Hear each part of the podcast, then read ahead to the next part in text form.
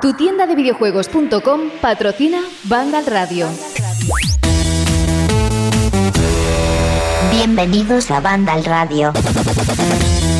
Todos, ¿eh? Y todas, bienvenidos y bienvenidas. Ya sé que lo digo muchas veces, pero es que aquí caben todos, todas aquellas personas que quieran disfrutar de los videojuegos, que quieren complementar la página web o que incluso les encanta el mundo del podcast y quiere tener a Vandal, que habéis tenido durante muchos años ahí de cabecera, y queréis seguir, eh, pues yo qué sé, mientras vais al curro, eh, cuando os vais a dormir, cuando queráis escucharnos, desde luego que para eso está este grupo de gente que cada semana intenta amenizaros ni que sea un ratito que estéis con nosotros. Es un placer, desde luego. Saludos de José de la Fuente. Estamos en el programa número 27 y fijaos, yo eh, generalmente no suelo hablar mucho de lo que es la portada de la página web, pero lo voy a hacer ahora porque me encanta la cantidad de información interesante que podéis encontrar que tiene que ver con la actualización beta 8.5, de la posible Nintendo Switch Pro, de la que vamos a hablar en un ratito, de Deathloop, con un avance, yo que sé, análisis, todo lo que queráis está ahí. Y por supuesto, hay un equipo humano detrás que hace que cada día eso funcione. Gente como Fran Gematas. Muy buenas, Fran, ¿cómo estás? Muy buenas, pues muy bien. ¿La semana cómo ha sido? Cuéntame que yo he estado un poco despistadillo, ¿eh? No he estado tan centrado esta semana. ¿Ha habido pues, movimiento o no? A ver, la semana a nivel de actualidad, para en, mi opinión, ha estado bastante regu, ¿vale? O sea, hoy a lo mejor lo de Switch Pro ha sido eh, lo más importante de la semana, probablemente. Pero eh, a nivel de jueguitos ha estado bastante bien. Sí. Oye, lo que va a venir, claro, muchos piensan, sí, esto es lo que hay ahora, pero va a venir más juegos, van a venir más lanzamientos, evidentemente, hay momentos muy puntuales en el calendario, pero si tú te quedaras con una sección, nunca te lo he preguntado, ojo, ¿eh? Pero fíjate, a alguien de la redacción, si tú te quedaras con una sección que te gusta especialmente de la página web, de Vandal, ¿cuál sería? Los vídeos, los análisis, los reportajes, las noticias, porque las haces tú muchas veces, las pones. ¿Con cuál te quedas? A ver, no voy a decir noticia porque está feo, ¿no? Porque, bueno, es una posibilidad, ¿eh? No, a, mí me gusta mucho, más que leer análisis, leer impresiones, ¿no? Porque normalmente eh, suelen salir a la vez que las propias compañías publican su vídeo y tal, o sea, son como eh, perspectivas bastante exclusivas, ¿no? De, lo que va a ser un juego que ya te ayuda a dibujarte una idea en la cabeza. Y a mí, sinceramente, tanto en Vandal como en la mayoría de los medios videojuegos, lo que más me gusta leer. Eso y, entrevistas. ¿Qué quieres que te diga? Pero últimamente las entrevistas en la página web de Vandal, que esto es mucho autobombo, pero de verdad que no lo solemos hacer y a mí me encanta hacerlo hoy. Eh, las entrevistas de Sara, las que se van produciendo, ahí están todas. Pues muchas gracias, Fran. Gracias por estar aquí. Ahora enseguida vamos a pasar juntos por la actualidad, los titulares más destacados. Jorge Cano, muy buenas. Hola, buenas. Lo mismo para ti. Fíjate, nunca te lo he preguntado en ocho temporadas. ¿Cuál es la sección o la parte de la página web de Vandal de la que estás más orgulloso, más te gusta? Pues no sé, no lo había pensado nunca, pero yo de todo hay noticias, o sea, hay noticias muy buenas, hay a veces análisis muy buenos, hay artículos muy buenos, hay vídeos muy buenos, o sea, cualquier contenido dentro de su formato puede ser muy bueno, así que no, no tengo ninguno preferido, la verdad. Mm. Ni siquiera las entrevistas, estas que se van produciendo, que a veces leéis cuando se publican y no antes. Mm. A mí, a mí, sinceramente, la entrevista en el mundo del videojuego, ya lo he dicho más de una vez aquí, a mí no me gusta. Porque está muy, eh, muy limitada respecto a lo que pueden decir a la gente a la que entrevistas. Casi siempre, ¿eh? Ojo, no siempre. Pero lo normal es que cuando entrevistas a alguien, yo he hecho muchas entrevistas durante muchos años, eh, tienen una lista de lo que pueden decir, de lo que no pueden decir y tiene las respuestas hasta preparadas. Y yo he hecho, ya te digo, muchísimas entrevistas a gente muy importante y una gran cantidad de las veces me he sentido casi estúpido. Sí. Porque era como una conversación de besugos. De te pregunto esto, tú me dices tu frase de lo que quieres decir de marketing, si te pregunto de algo que no tienes preparado no me respondes y tengo la sensación de que está haciendo perder el tiempo al entrevistado y a mí pero luego, bueno, pues sí, no siempre son así, evidentemente. Cuanto más indie o más libre es una persona y menos importante, pues más interesante la entrevista, porque hmm. más libre es de decir lo que le da la gana. Lo que pasa que de cara al lector es menos interesante porque no conocen esa figura. Entonces, ¿qué es más interesante? ¿La entrevista a Hideo Kojima o la entrevista a no sé qué desarrollador indie de un juego español? Pues eh, parece en un principio que debería ser la entrevista a Hideo Kojima, pero luego no te dice absolutamente nada interesante y la entrevista al desarrollador indie, que no la lee nadie, es mucho más interesante porque esa persona habla sin tapujos y dice lo que le da la gana.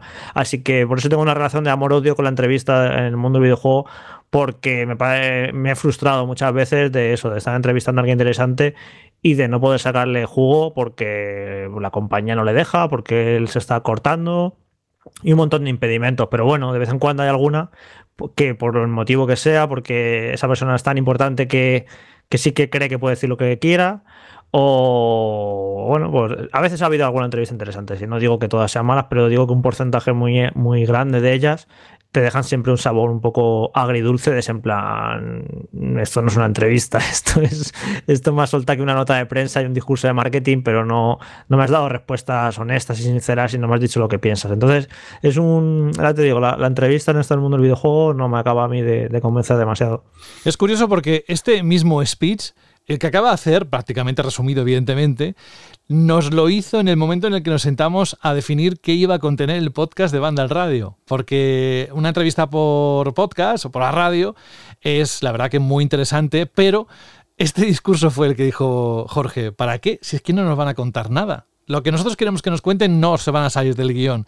Y digo, pues tienes razón, vamos a centrarnos en otros contenidos que a los que podamos sacar mucho más jugo. Que José, eh, ya, bueno, esto no se acordará casi nadie, solamente los que nos escuchan desde el principio, pero tenemos, no sé si fue en la primera o la segunda temporada, que entrevistamos a, a un desarrollador de Naughty Dog español y creo que fue súper interesante aquella, aquella entrevista, la verdad. Sí, sí, sí, sí. Sí, pero muy puntuales. O sea, aquí ya sabéis los que nos seguís habitualmente en Banda Radio que no tenemos un espacio de entrevista, pero no significa que no la tengamos. ¿eh? Si algún día encontramos un perfil, por lo que sea, que, la redacción quiere que hagamos eso, eh, la entrevista se va a hacer.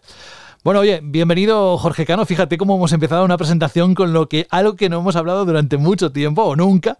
Así que, bueno, ya sabéis, las entradas de cada programa pueden ser bastante distintas o pueden ser una sorpresa.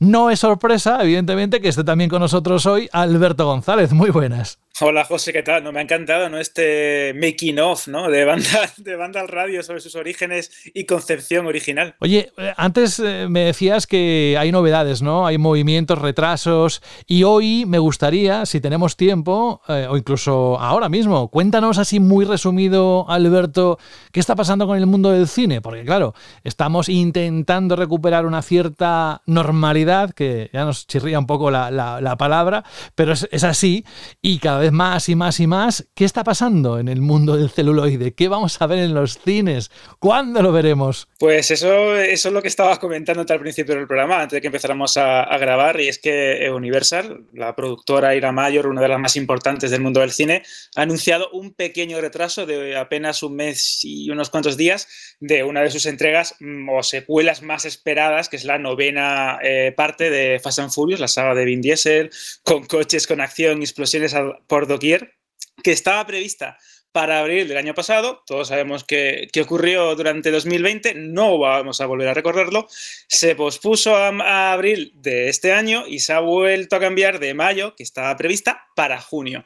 Y esto nos da más o menos eh, una visión global de cómo está funcionando últimamente el mundo del cine. En lugar de retrasar muchísimo una película, meses, años, eh, van jugando con las fechas mm, semanas, eh, días, meses, buscando que la situación sanitaria ¿no? pues sea un poco más propicia a la hora de poder estrenar una película. Claro, para más caja. No olvidemos, claro, no olvidemos que este tipo de cintas, los grandes blockbusters, dependen muchísimo de la venta de entradas y eso se consigue llevando a mucha gente al cine. Entonces, si tienes limitaciones de aforo o en el peor de los casos tienes un montón de cines cerrados, que es lo que está pasando, hoy más que nos quedarán todavía por cerrar, porque la situación es bastante delicada, pues se genera una incertidumbre que no se sabe cómo, cómo lidiar con ella. Algunas compañías están optando por el modelo mixto, esto lo que, está, lo que quiere hacer Warner y lo que está haciendo Warner, de estrenar una película en su HBO Max o HBO y al mismo tiempo en cines, o como está haciendo Disney, con modelos híbridos de la estreno por pago, ahora como Raya y el último dragón, y aparte también en cines, que ha habido bastante polémica aquí en España con este, con este movimiento de Disney,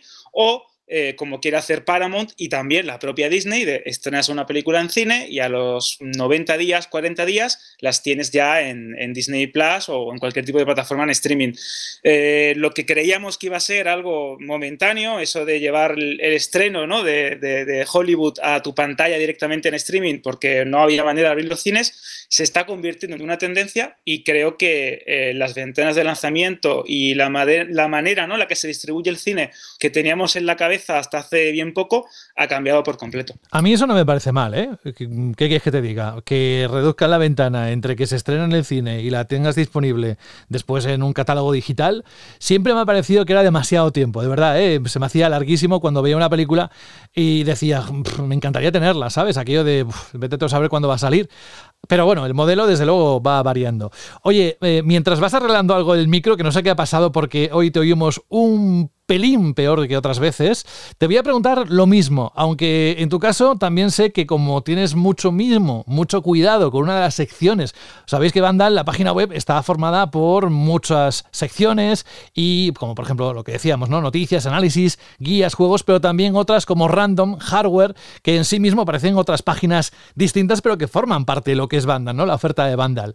Y tú llevas una especialmente, así que puedes decir esa si quieres, la que más te gusta de toda la página web de Vandal o la que tú la que te apetezca, vaya. Bueno, yo sabes que mi corazoncito es Vandal Random, pero sí es cierto que hay un, un aspecto que destaca mucho en Vandal y a lo mejor no damos mucha importancia, que son los reportajes. Tenemos reportajes muy buenos, tenemos monográficos increíbles y a veces creo que nos curramos unos especiales muy interesantes, bien maquetados que creo que es una de las perlas y de las joyas a reivindicar de, Vandal en general, ¿no? Tanto en Vandal Random como en, en Vandal sabor clásico, ¿no? En el mundo de los videojuegos. Y una, romper una lanza a favor también de, como aquí, los que estamos aquí, somos los que solemos hacer, pues, eh, noticias, análisis, reportajes y todas estas cosas, pero eh, destacar la labor titánica y que creo que no está pagada eh, de las guías, porque hacer guías, solo los que las han hecho saben el enorme trabajo que supone.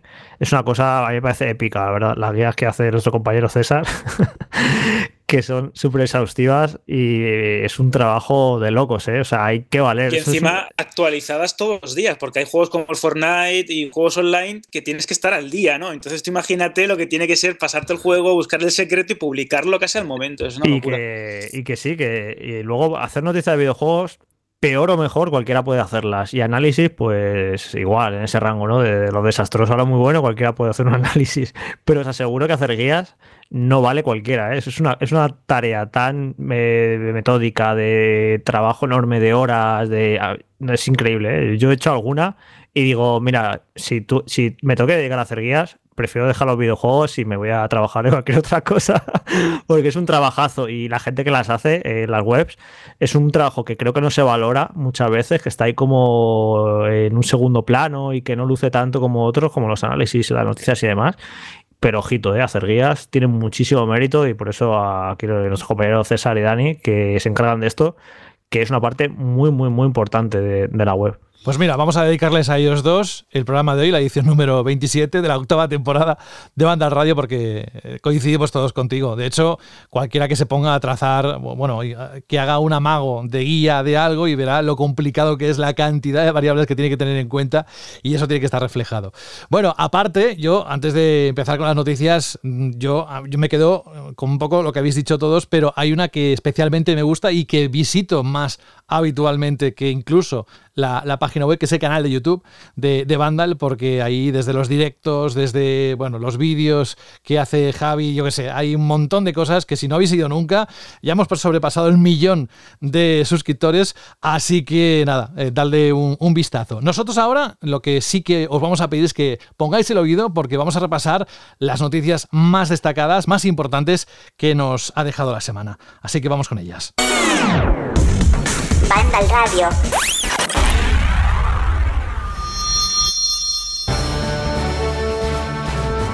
Hace prácticamente una semana, unos cuantos días ya, pero The Pokémon Company va a ocupar el arranque de este bloque de noticias en Banda Radio, porque sabéis que emitió hace unos días un Pokémon Presents que coincide con el 25 aniversario de la saga en Japón, Pokémon rojo y verde, atención, se publicaron un 27 de febrero de 1996 en el país del sol naciente. Ha sido un evento que ha comenzado mirando al pasado, recorriendo en un montaje los productos de la serie desde un prisma nostálgico y que ha concluido mirando al futuro anunciando el primer juego de la serie en mundo abierto que es, como ya sabéis, Leyendas Pokémon Arceus. Una aventura de acción RPG en mundo abierto con Pokémon correteando libremente, ambientada en el Sinnoh, la región de la cuarta generación de la saga del pasado. Este título llegará a Nintendo Switch a principios de 2022 y está desarrollado por Game Freak, los responsables de la saga principal. El tráiler, por cierto, tiene algún que otro guiño a The Legend of Zelda Breath of the Wild, así que echarle un vistazo, precisamente en una semana muy, muy, muy emocionante para todos los que hemos vivido pues la Switch ¿no? y su nacimiento. Luego también iremos con ello. Con un enfoque más tradicional, eso sí, también se han anunciado Pokémon Diamante Brillante y Perla Reluciente, que llegarán a Nintendo Switch a finales de este mismo año. Se trata de un remake que respeta el estilo visual de los Pokémon Diamante y Perla publicados para Nintendo DS en 2007. No ha llovido poco, ¿eh? Manteniendo Sinnoh, tal y como conocíamos esta región, no se ha alterado ni la historia ni el tamaño de los pueblos y las rutas originales. Por supuesto, se mejora el detalle de los escenarios, se añaden efectos lumínicos, las batallas son en 3D y muchos otros cambios visuales. Ya sabíamos además que New Pokémon Snap llegaría a Nintendo Switch el próximo 30 de abril, pero el evento también nos ha dejado un nuevo tráiler donde aparece una nueva mecánica de juego y un sistema para modificar nuestras fotos. Echadle un vistazo que está en la página de Vandal esto y, y todo lo que estamos comentando. Y a todas estas novedades hay que sumarle eventos temporales en los juegos de la saga activos. Eso sí que no lo vamos a repasar aquí porque son unos cuantos, pero en la web los podéis ver todos. Bueno, eh, yo sé que Fran eh, ha estado babeando con todo esto que se ha anunciado, quizás más con una cosa, con otra, pero vamos a, a saber por vosotros qué os ha parecido. Por ejemplo, Jorge, Alberto, Fran, ¿Qué os ha Bueno, parecido lo, este lo bueno es que tenemos, tenemos los extremos. Tenemos a Frank, que es súper fan de la saga, y luego estoy yo, que me da bastante igual. Así que a lo mejor no sé si puedo ser más objetivo que él, y pero bueno, en cualquier caso su opinión es mucho más interesante porque se los conoce todos de arriba abajo y mejor que, que empiece él y luego ya y luego yo entro con el cuchillo. Pero, Fran, entonces, mira, sí, a modo rápido, para entenderlo, ¿te gustó lo que viste hace unos días en general? Me gustó mucho y creo que a la vez conmemora bien el 25 aniversario de la saga y a la vez no. Eh, me explico. Esto no podía ser un Pokémon Presents normal, un, un evento más de este tipo. Esto tenía que ser el evento que celebrara los 25 años de Pokémon. Y a mí que el tema este de el principio de los eventos nostálgicos no me suele funcionar e incluso lo suelo criticar, ¿no? Cuando lo hace Blizzard, cuando lo hace Bethesda, cuando lo hacen mil compañías. Aquí yo desde el principio estaba emocionado porque es una saga eh, que, que vaya, que sin ella no estaría yo aquí ahora mismo, vaya. Y me parece que sí, que por una parte sí acierta en el tema de celebrar el 25 aniversario, en el sentido de mostrar la mayor evolución que ha tenido la saga principal jamás, ¿no? Que es eh, prácticamente que Game Freak haga un juego que cambia de género, que se va al, al mundo abierto, que recoge también lo que mucha gente lleva pidiendo, pues, no sé, durante meses y meses, ¿no? Prácticamente desde el nacimiento de Switch, ¿no? Este Pokémon de mundo abierto, que además lo hace de una manera, o sea, centrándose en una parte del argumento Pokémon muy interesante para, para los fans, ¿no? Yo entiendo que para toda la gente que no esté metida en Pokémon, o incluso la gente que solo juega ori los originales, ver esto de Arceus, que, que, se preguntarán qué es eso, pero a nivel de contexto argumental es algo muy, muy gordo para la saga. Y a mí ese juego, aunque lo que se mostró está clarísimo que está muy, muy verde todavía, y muy verde no porque había mucha hierba, sino, ya me entendéis, ¿Hacemos un- unas risas con eso? Porque es que yo es que me he dicho entro, no entro. Entro, no entro. A ver, si sabéis cómo me pongo, ¿por qué me invitáis? Eso es verdad. Eso es totalmente cierto. Bueno, pues. Pues que, que, que eso, que a mí es un juego que me entusiasma mucho. Y por otro lado, está ese remake de Pokémon Diamante Brillante y Perla Reluciente. Al final me lo acabaré Ahora, aprendiendo. ahora me explicas el nombre del juego porque tiene tela, ¿eh?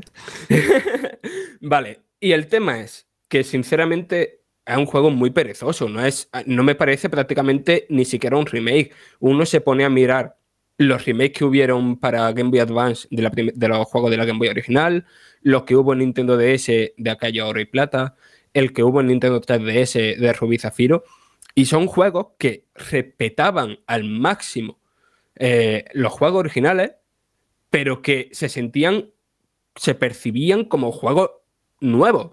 Y aquí pa- parece que es un- una capa de chapa y pintura por encima y que no tiene muy claro si quiere ser un remake, un remaster, eh, un nuevo juego, pero que apele a la gente a la que le gustó mucho Let's Go, que a mí me gustó mucho, por cierto.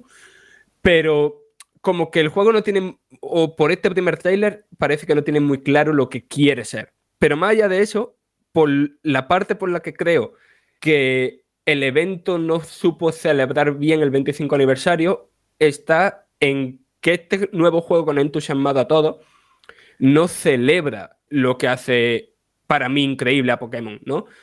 Para mí el nuevo juego, o, no- o a lo mejor no el nuevo juego, sino uno de los nuevos juegos, tendría que haber sido de profundizar en lo que es la experiencia Pokémon, que para mí es sencillamente socializar. Es la saga que nos ha hecho a muchos eh, tener los amigos que llevamos teniendo desde niños, los amigos de la, de la infancia que hicimos gracias a este juego por su porque eran juegos de intercambio, de combatir, de juntarnos en la plaza del pueblo con el cable link. Tendría que ser un juego que celebrara eso.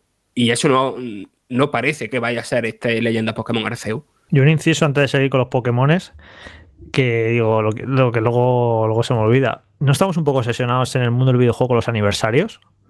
Eh, el 15, uf, el 15 aniversario, más importante. El, bueno, el 20, bueno, bueno, el 20, el 20 aniversario, qué redondo, uf, qué importante. Uf, el 25, el 25 aniversario, madre mía, el 30 aniversario, el 35 aniversario.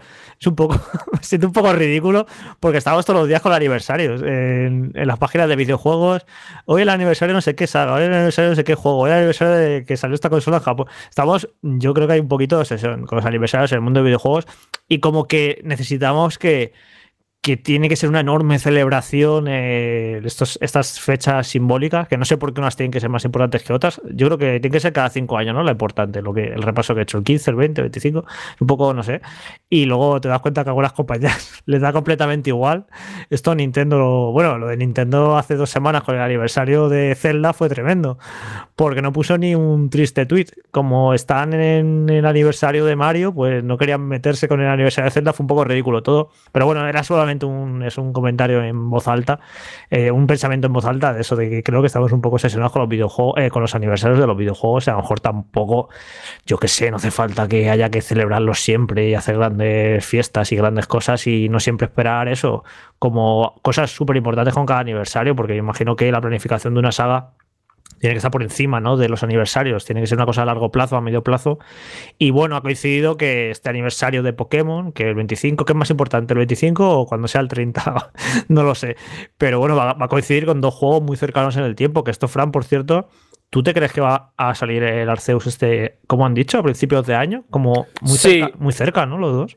No, sí, pero ahí está el tema, que este remake no lo hace Game Freak. ¿Sabes? Eh, probablemente Game Freak se haya lleve varios años trabajando en esto y se hayan puesto a tope a partir de que lanzaron las nieves de la, clo- de la corona en octubre, creo que fue, el segundo DLC de Pokémon Espada y Escudo.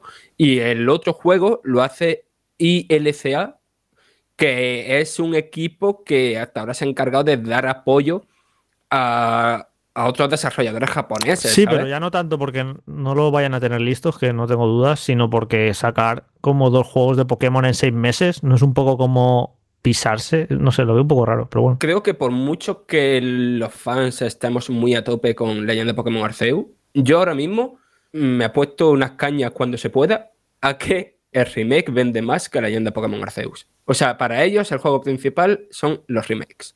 Sí, pero bueno, mira las ventas de Breath of the Wild, que ayer la repasaste en una noticia. Si consiguen, sa- ¿sabes? Eh, como enamorar con esa propuesta de Pokémon. De hecho, a mí es el, Pokémon que más me atrae en muchos años.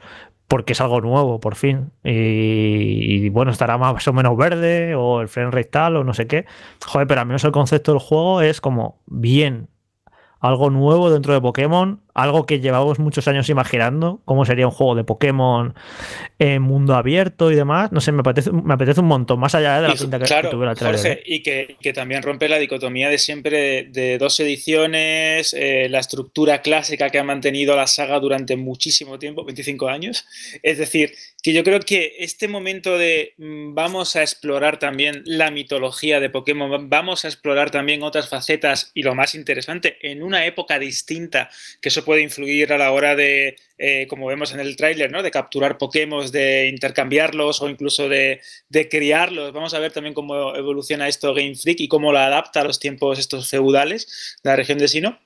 A mí esto me pareció genial y me pareció muy, muy, muy buena declaración de intenciones de cara al futuro. Es decir, no solo vamos a tener eh, las típicas ediciones, los remakes o las eh, generaciones, si lo podemos llamar así también, sino también queremos abrirnos a nuestra saga y buscar también cosas distintas dentro de la propia fórmula de Pokémon, que es una de las más eh, sólidas, exitosas e importantes del mundo del videojuego.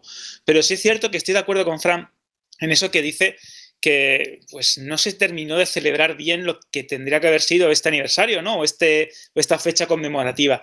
Y a mí me había parecido eh, que se iba a hacer muy bien cuando esos ocho minutos tan bonitos en los que se, se repasaba, ¿no? Todo el trasfondo de la saga, todo ese legado, todos esos cambios de generación, de consolas, de portátiles, de ediciones, de experimentos, porque la saga Pokémon siempre ha sido muy de experimentar con hardware, con periféricos, con un montón de spin-off.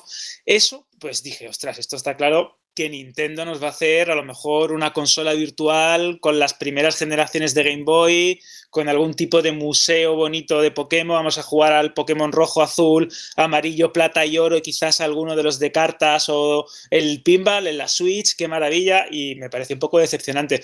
Creo que habría sido un buen momento para jugar con ese legado de Pokémon y hacer un mini museo virtual dentro de Nintendo Switch Online, que creo que es una idea muy buena, que tenemos consolas virtuales de Super Nintendo y de NES, ¿por qué no una de Game Boy o algo más específico centrado en Pokémon?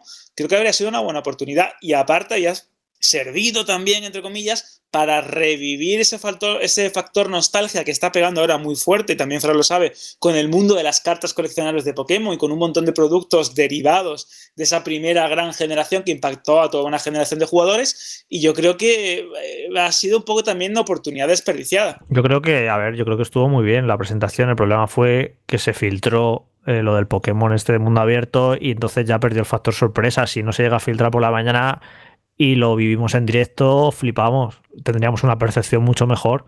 Lo que pasa que, bueno, se, estropeó un poquillo la sorpresa. Yo creo que estuvo bien, no sé, anunciar dos juegos de golpe. El tema está, bueno, del remake es que no tengo mucho que decir. El remake eh, me parece muy cutre, me parece un juego de, de, Android, con todos los respetos por los juegos que salen en Android, pero en plan como un juego clon, no sé, me parece feo en lo técnico y en lo artístico y me parece que, que son estos lujos que se permite la saga tanto Nintendo como Game Freak, que ya lo comenté otras veces, que no, no, me parecen dignos de una saga que, como hemos visto con Pokémon Espada de Judo, que ha vendido más de 20 millones de copias.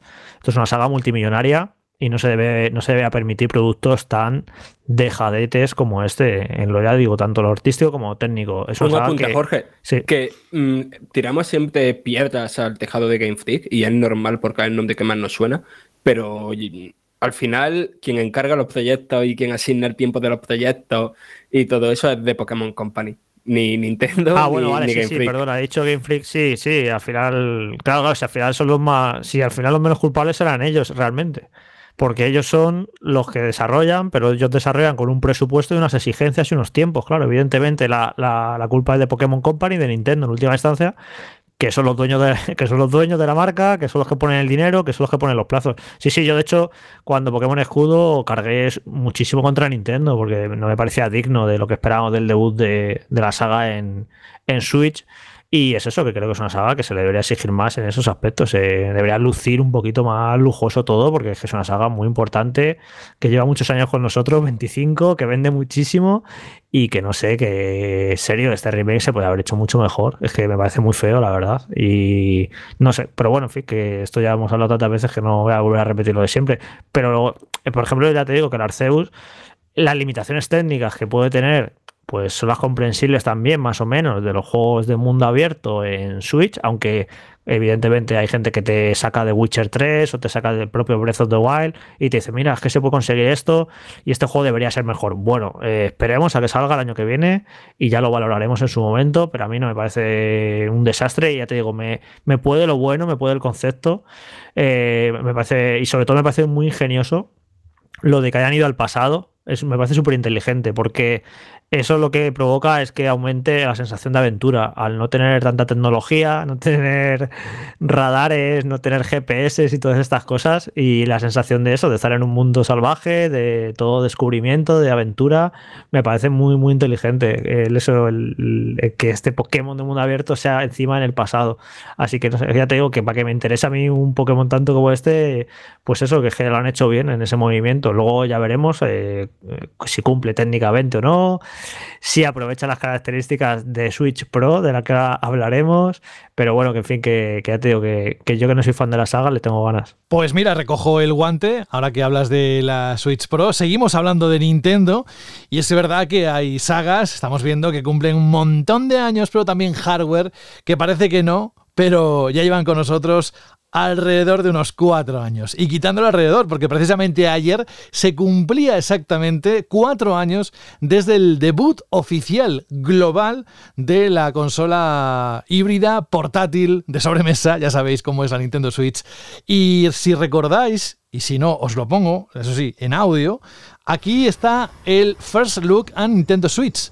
Esta es la, la primera mirada que se, que se echó a la consola, lo que fue poco a poco desvelando Nintendo y con esas ganas de, sobre todo de todos aquellos que habíamos visto la gran N sufrir muchísimo con Wii U, queríamos algo, un revulsivo que lo volviera a colocar a la compañía nipona donde todos en nuestro corazón pensamos que debía estar. Y vaya que sí lo ha hecho. No hace falta que entremos en eso porque lo hablamos casi cada semana. El éxito de Switch y de lo que está haciendo Nintendo. Bueno, pues cuatro años ni más ni menos que tiene. Feliz cumpleaños, desde luego, de parte de todo el equipo de Vandal. Y claro, también es verdad que cuatro años de hardware y las miradas, todas, o prácticamente todas, están puestas en los próximos movimientos de Nintendo. Se dice incluso que la Switch será la primera consola que dure para siempre, es decir, que podría Nintendo apostar por ofrecer actualizaciones del sistema como sucede con los smartphones.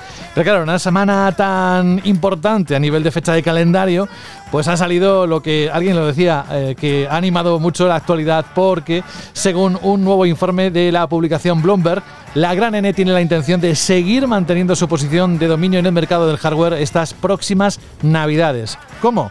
Pues con el anuncio de un nuevo modelo Switch equipado con una pantalla OLED Samsung más grande y además esta nueva consola podría ser más delgada. Esta información, facilitada, insisto, por Bloomberg, procede de personas familiarizadas con el plan de Nintendo. Además, sostienen que Samsung Display Company comenzará la producción en masa de un panel OLED de 7 pulgadas con resolución 720p tan pronto como llegue el mes de junio eh, que está a la vuelta de la esquina. El objetivo al parecer es producir algo menos de un millón de unidades por mes y enviar el primer lote de paneles a los ensambladores en julio. Pero a todo esto, muy bien, esa información corre como ríos de tinta, lo hemos visto en los foros de Vandal y, en muchos sitios. Pero, ¿y Nintendo qué dice? Pues Nintendo, Jorge sigue negando la mayor y dice que, tal y como hace unas semanas expresó al presentar resultados, dijo: Mira, a corto plazo no mm, vamos a sacar ningún modelo mejorado de Switch. ¿En qué quedamos? Antes de entrar a, hablar sobre los detalles concretos de esa información, que esta información es muy fiable de dónde viene. Eh, decir que entiendo y casi podría incluso pedir disculpas a la gente sobre los rumores de, de, Switch Pro que venimos publicando. Es exagerado, desde yo no sé hace cuántos años. Pues si ha hecho cuatro años la consola, yo creo que al año de salir la consola ya se estaba hablando rumores del modelo eh, Switch Pro y, es normal que la gente se enfade porque se plan, joder, claro, lleváis tres años eh, soltando rumores de Switch Pro, de, Switch Pro, al final en algún momento la van a anunciar. Entonces es evidente que los primeros rumores que salieron no serían muy ciertos y los últimos sí que ya eh, son más ciertos. Pero claro, sí, yo entiendo, yo entiendo a la gente que la verdad es que, se ha bosqueado un poco esto de la Switch Pro porque ha sido un poco cachondeo. Luego hay otra parte muy infantil de, fanboys que dicen que hay una narrativa de que empezamos a soltar los rumores de, Switch Pro para afectar a las ventas de la consola, porque si decíamos que iba a venir un modelo más potente, la, gente no se le va a comprar, bla, bla, bla. Bueno, eh, las locuras estas que se montan algunos, que como hemos visto, eh, da igual que haya rumores de Switch Pro, que la Switch ha vendido como pan caliente y lo va a seguir haciendo. Pero evidentemente estos últimos rumores de Switch Pro, por el sitio que vienen y por dónde van las cosas, pues sí que, sí que parece que, son muy ciertos. Y de hecho, yo, vamos, si queréis ahora un poco, no sé cómo, cómo habéis visto esta información y cuáles son vuestras cábalas, yo lo estaba hablando ¿eh? con amigos y tal. Yo, vamos, eh, creo que incluso esta consola va a salir en octubre aproximadamente. No sé cuándo la anunciarán, pero me huele a que eso, que la van a sacar en octubre más o menos y que va a venir a sustituir a la Switch actual. O sea, no van a convivir, creo, ¿eh? tres modelos en el mercado. Esto no lo ha hecho nunca así Nintendo. Yo creo que va, va a seguir la Lite, el modelo más barato, y van a ir agotando stock del modelo de Switch normal, el que hay ahora, lo irán agotando stock y nada, y sacarán este nuevo modelo que vendrá a sustituirla. Y no sé, cuanto lo del precio, pues claro, no, no podemos saber, ¿no? Depende de lo potente que sea, pero yo creo que no puede costar más de 350 euros, porque si no se meten a competir en precio con PlayStation 5 y es un poco loco. Yo creo que eso se va a quedar entre los 330 350 más o menos, y que va a ser un poquito más potente que, que la Switch actual. Y nada, y con su salida 4K, que no sé si utilizará algún tipo de rescalado, porque teniendo en cuenta que tiene tecnología de Nvidia pues podría usar el DLSS, que eh, ojalá, eh, que estaría genial, porque partiendo de resoluciones muy bajas, podría ofrecer unas resoluciones bastante chulas. Y luego la pantalla, la pantalla yo creo que básicamente va a ser igual que la de la Switch actual en cuanto a, físicamente a tamaño, pero simplemente eliminando los marcos. Yo creo que eliminando los marcos es que son muy grandes los marcos de la Switch actual, si os fijáis. Yo creo que eliminándolos ya consigues a 7 pulgadas. No tendría que echar las cuentas ahora, ponerme a medir, pero ahí, ahí estará. Porque de esa manera lo que conseguirían es que los Joy-Con actuales te, te valieran para el nuevo modelo. Porque tú imagínate que sacan una pantalla más grande físicamente. Ya no podrías acoplarle los Joy-Con o quedarían raro, quedaría con una forma muy. Yo creo que va a ser eso, va a ser igual de tamaño. Lo que pasa que eh, eliminando los marcos negros que tiene el modelo actual, ya, ya consigues que la pantalla sea más grande, sea de 7 pulgadas. Así que por ahí irán los tiros. Oye, Jorge, y, esto podría ser también un poco estar relacionado con lo que comentó la semana pasada eh, Rubén sobre un posible hipotético nuevo Mario Kart, es decir, un pack con esta consola, con el nuevo Mario Kart Hombre, yo, yo históricamente, siempre que Nintendo saca una consola nueva, bueno, con consola nueva me refiero a un modelo nuevo, porque esto que ha pasado con 3DS, siempre le gusta rodearla de juegos nuevos, de hacer como un lanzamiento, parece como un relanzamiento ¿no? de, la, de la consola, de la marca, y no lo hacen solo con un nuevo modelo, sino que eh, coincide con la llegada de juegos atractivos. Entonces, si esta nueva Switch sale en octubre, noviembre, yo estoy seguro que tienen algo gordo. Y ese, eso es algo gordo, hombre, si fuera Breath of the Wild 2, pues estupendo. Pero como todos tenemos dudas de que Breath of the Wild 2 vaya a salir este año, pues yo creo que sí que, que tienen que tener ahí alguna sorpresa. Y ese Mario Kart 9, pues mira, no me extrañaría. O ese Mario Kart 9, un, es que un Super Mario acabando de sacar ahora el 3 de gol y que está vendiendo genial, es que me extrañaría, pero bueno, sí, yo creo que tienen que tener alguna sorpresita y para acompañar a este nuevo modelo. Y yo estoy, yo estoy contento de este nuevo modelo porque si significa un poco más de potencia y significa que vas a poder jugar a Breath of the Wild 2 o incluso este Pokémon Arceus de una manera más digna en cuanto a, a, un frame rate más sólido y a una resolución un poquito más alta porque ya están saliendo algunos juegos últimamente de Switch con unas resoluciones que, que se hacen duras. ¿eh? Encima si das los saltos entre, entre las nuevas consolas, que nos están acostumbrando a 4K o, casi 4K, resoluciones muy altas, y luego bajas a jugar a juegos de Switch a, a veces a 720 o un poco más, joder, es que es un salto, a mí se me hace muy duro, ¿eh? ya sé que a la gente le da igual y que mucha gente juega en portátil, en portátil sobre todo no notas tanto la, la bajada de resolución, ¿no?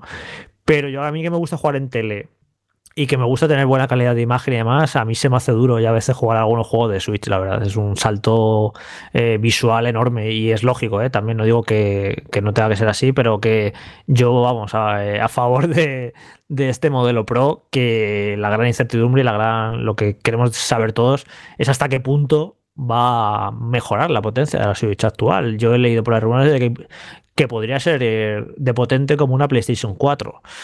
Que bueno, eso parece, no, parece que no es mucho, pero respecto a la Switch actual sí es un salto bastante grande.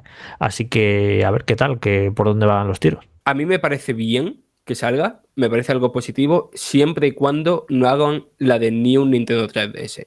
Quiero decir, siempre y cuando esto sea una consola que tenga los mismos juegos y que quien tenga esta nueva consola les permita disfrutarlo a 4K en su televisor o con una pantalla mejor que será mucho más nítida y con unos colores pues muchísimo mejores, ¿no? Porque se está hablando de hay una pantalla OLED, aunque de 720p, pero para una pantalla de ese tamaño mm, a mí me parece una resolución estupenda. Siempre y cuando se quede ahí, perfecto. Pero si estamos hablando de que va a haber juegos que solo van a funcionar ahí, como aquel Xenoblade Chronicles 3D o, o, aquel Hyrule Warriors de, de New Nintendo 3DS. Primero, no me parece bien para la gente que se está comprando una Nintendo Switch ahora, y tampoco me parece bien a nivel de, de estrategia de Nintendo, porque al fin y al cabo estás lanzando una consola que mucha gente no va a adoptar, porque creo que Nintendo Switch es una consola que se compra mucho por el Mario Kart, por el Animal Crossing, por el Pokémon, por el Zelda y después la gente se queda en el ecosistema, ¿vale?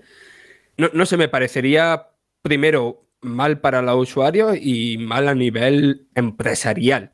Yo, Fran, no, no he comentado nada de esto porque es que lo doy por descontado que va a ser como PS4, PS4 Pro y Xbox, Xbox One, Xbox One X. O sea, va a ser simplemente el catálogo totalmente compatible entre las dos consolas, simplemente que en el modelo Pro eh, los juegos van un poquito mejor. Lo tengo, o sea, lo tengo clarísimo, no, no dudo ni un 1% de que no pueda ser así. Está clarísimo que la estrategia es esa, ya han visto cómo lo han hecho la competencia, Nintendo lo tiene clarísimo y yo creo que va a ser así. No, no es que no tengo ninguna duda. No van a hacer la tontería aquella de la New 3DS que salió fatal y ellos mismos lo saben. O sea, esto va a ser el catálogo totalmente compatible entre, entre ambas consolas. Y después, sobre el tema de la pantalla, hay mucha gente diciendo 720p en una pantalla de. Se hacen más grande la pantalla, deberían subir la resolución a 1080p y tal. Se ha demostrado, sobre todo comparando teléfonos móviles de Apple y Samsung contra móviles no sé, de, estos móviles chinos que tienen una resolución increíble en pantalla, que la gente sigue prefiriendo los otros, los que tienen menos resolución, porque tienen un mejor color o tienen una mayor tasa de refresco, lo que sea. La resolución en, pantalla que, sean de este tamaño no es tan importante como la calidad en sí de la pantalla. Y después que han salido mockups de cómo sería la pantalla de 7 pulgadas y se queda prácticamente como la Switch actual, solo que eliminando los bordes. O sea, entra justísimo. Así que yo creo que no hay motivo para preocuparse de que no valgan los Joy-Con de ahora y tal. Lo que sí me preocupa, que esto tengo curiosidad por saber si a vosotros pasa también. A mí la Switch, en esos bordecitos, no en la pantalla, pero en esos bordecitos, sí está como un poquillo rayadita de meterle y sacarla del dock.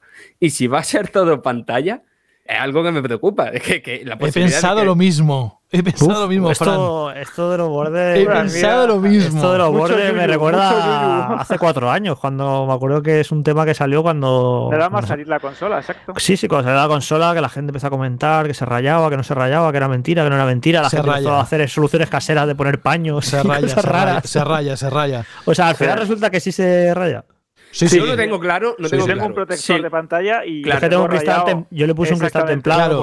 y yo también, y está rayado esa parte. O sea, si yo ah, cristal normal. Me voy a fijar ahora en directo. En los dos extremos, en los dos extremos, tanto en el izquierdo como en el derecho, tengo perfectamente la línea de eh, sacarla y meterla del dock, y es justo donde están los mm. rayones, que son como microabrasiones muy pequeñitas, pero es que están ahí, efectivamente. Bueno, claro, pues si caso, pantalla, hay que hacer algo con eso. No, yo doy por hecho, Frank, que que el dock será también nuevo. El, ¿Sabes? Un rediseño del dock.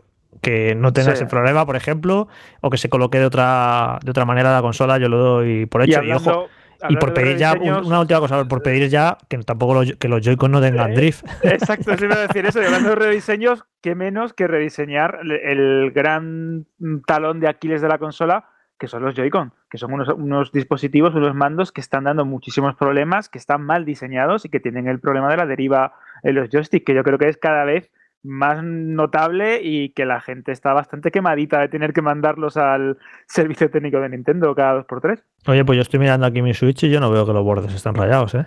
A ver si es que no saben meterla. Puede ser que lo que se raye sea el protector que le tenemos puesto por encima y no la Switch en sí. No sé, estoy hablando. Puede ser también. Puede ser, pero que el protector está rayado, te lo aseguro, ¿eh? No, yo te juro que yo tengo un cristal templado que le puse porque la usa mucho mi sobrino y digo, bueno, la va a destrozar en dos días y se lo pusimos. Y estoy aquí mirando y yo lo veo bien, no está rayado para nada, vamos. Bueno, que nos lo cuenten los oyentes. Vosotros, eh, los que tenéis la Switch, vamos a celebrar el aniversario, el cuarto aniversario de la Switch. ¿Tenéis la Switch rayada de sacarle y meterla del dock o no? ¿Cómo lo tenéis vosotros? Venga, vamos a, a trasladarlo al, foro, el, del programa, que es eh, el de iVox, cuando colguemos este número 27, a ver qué nos decís. Eso es independiente de la pregunta Shirley que luego va a hacer Alberto, ¿eh? Exacto, que no recordemos que tiene premio, ¿eh?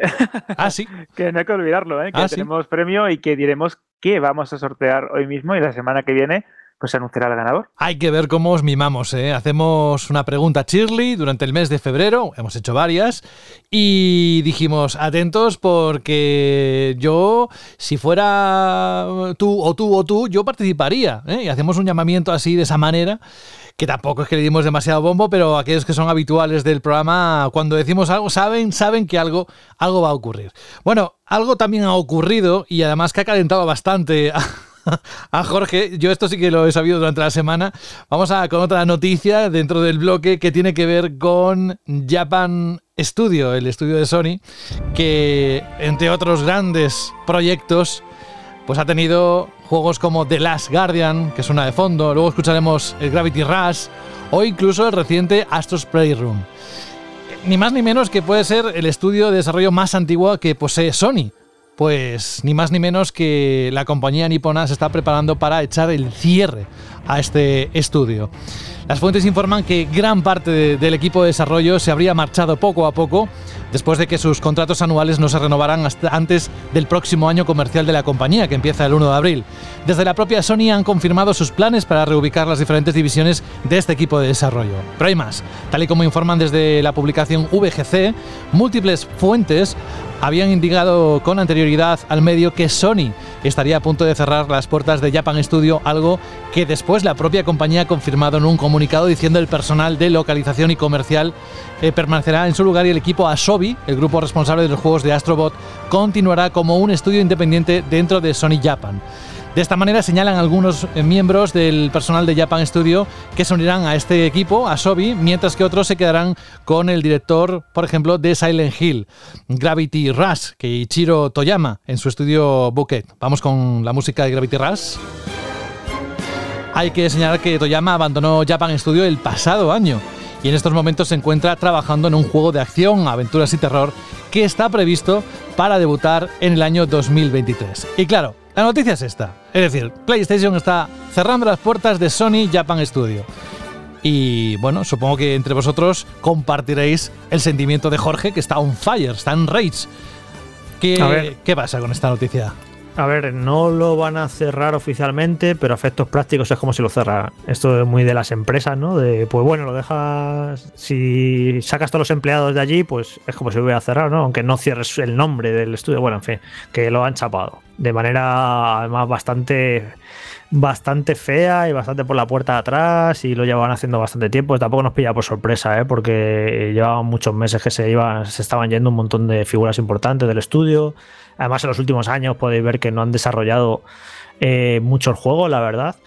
Y a ver, por aquí tenemos por un lado eh, la empresa ha tomado una decisión, seguramente económica, y los números, pues te lo llega aquí Jim Ryan con su Excel o con su PowerPoint, no sé qué usará, y nos demuestra que está justificada, ¿no? A lo mejor el cierre de este estudio, porque allí trabaja un montón de gente, porque son japoneses de Tokio que tendrían buenos sueldos y no producían excesivamente mucho ni grandes juegos. De hecho, en PlayStation 4, juegos como NAC 1 o 2 no son grandes obras precisamente, ¿no? O sea, y Gravity Rush 2, que sí es un buen juego, pero vendió muy mal.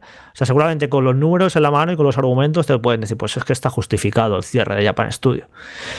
Pero es que una empresa como PlayStation es algo más que números, es algo más que los resultados el cortoplacismo.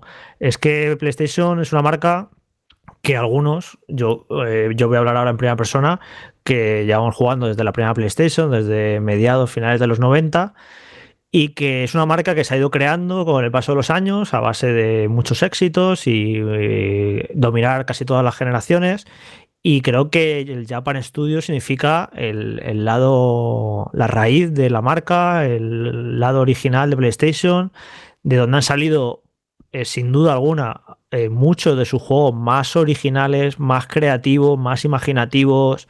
Eh, los juegos de Fumito Ueda salieron gracias a la producción de Japan Studio, que son obras que han pasado a la historia de los videojuegos. Y de hecho, quienes jugasteis al Astros Playroom en PlayStation 5, que ahora visto en perspectiva este juego gratuito que incluye PlayStation 5, da rabia porque ahora lo ves y ves y es una carta de despedida porque está llenito de homenajes a Japan Studio. Y ese es, es escupir sobre el legado de PlayStation. Es muy, muy feo. O sea, muy feo. Y mira que a mí hay cierres, todas las grandes compañías a veces estudios que nos molestan mucho. A mí, por ejemplo, me molestó mucho lo que hicieron con Evolution Studios, porque creo que Drive Club era un gran juego y que sí, que tuvo unos problemas de lanzamiento, pero por esos problemas de lanzamiento no puedes condenar a un estudio y cerrarlo. Creo que se equivocó muchísimo PlayStation cerrando este estudio. Pero bueno, eh, pero este te puede doler, ¿no? Pero es que lo de Japan Studio es que es, eso es eh, agredir a, a la identidad de la marca PlayStation, al origen japonés, a donde han salido un montón de obras míticas y no sé, que me parece horrible, horrible. Mira que ha hecho cosas PlayStation últimamente discutibles en el último año, los dos últimos años, más o menos discutibles. Pero esta me parece la peor de todas, la peor de todas. Me parece muy, muy fea. Porque es eso, es mm, eh, renunciar o hacer un feo a sus propios orígenes de la marca japonesa. Un feo a los jugadores que llevamos jugando a PlayStation desde los 90 y que tenemos un montón, mucho cariño a muchos de los juegos que han salido de este estudio pues desde el, JRPG Will Arms a los Ape Escape, los juegos estos de coger los monos, todos los juegos de Tinico. Y es que, aparte, era eh, el lado más casi gamberro y transgresor de PlayStation en cuanto a juegos muy imaginativos y muy, y muy experimentales, incluso musicales. Y salían obras, de ahí han salido, ya sea por desarrollo propio o por producción, ha salido, ya te digo, la parte más imaginativa de, de la marca PlayStation. Y ahora tenemos a una PlayStation que de repente se ha occidentalizado a marchas forzadas, poniendo un presidente que no es japonés, llevando la dirección de la empresa a Occidente, ya no está en Japón, todas las decisiones se toman desde Estados Unidos y desde Europa, y parece como que, se avergüenzan casi del lado japonés de PlayStation. Y no me gusta nada cómo está el, el cariz que está tomando. Y luego, bueno, pues eh, entiendo un poco lo que están haciendo, porque dijo, dijo Jim Ryan en la entrevista, no, nosotros, para nosotros sigue siendo muy importante eh, los juegos japoneses, el desarrollo japonés. Básicamente lo que están haciendo es, en plan, decir, mira, cerramos esto, nos ahorramos todo lo que costaba esto, mantener el Japan Studio, y eso nos lo vamos a gastar en pagar exclusividades a Capcom, a Square, porque lo hemos visto, Final Fantasy XVI anunciado para PlayStation 5, el Project Hacia, el Final Fantasy VII Remake de momento es exclusivo de PlayStation 5, eh, para Resident Evil 8 tiene ahí acuerdo con PlayStation, el otro juego Pragmata que anunció Capcom también para PlayStation, o sea, todo el dinero que se van a ahorrar ahora eh, cerrando Japan Studios lo van a gastar en pagar exclusividades, pero pagar exclusividades no es crear no es, no es, creativo, no, es, no estás generando juegos. Son juegos que esas compañías iban a crear en cualquier caso y que seguramente originalmente iban a ser multiplataforma. Les estás pagando un dinero para que dejen de ser multiplataforma. Lo que estás haciendo es que esos juegos lleguen a menos gente de manera artificial y encima no estás creando nuevas obras en Japan Studio, juegos sorprendentes, juegos originales que a veces pueden salir mejor, a veces pueden salir peor, a veces pueden que no vendan muy bien, pero creo que una empresa tan grande como PlayStation y si veis los resultados financieros que tienen cada año, son increíbles los ingresos que tiene PlayStation y cada vez más no me creo que no se pueda permitir el lujo de tener a Japan Studio, que vale, puede que no, que no sea un estudio muy rentable, pero creo que una empresa como PlayStation, que es algo más que números, debería permitirse de cara a imagen de marca eh, tener y de, cara a, los usuarios que llevamos tantos años eh, apegados a la marca, deberían tener ese detalle de decir, pues mira, Japan Studio no será muy rentable, pero mira, nos hacen cosas diferentes, hacen cosas que son muy valoradas, hacen cosas que, además nos mantienen un poco pegados ¿no? a los orígenes de la marca.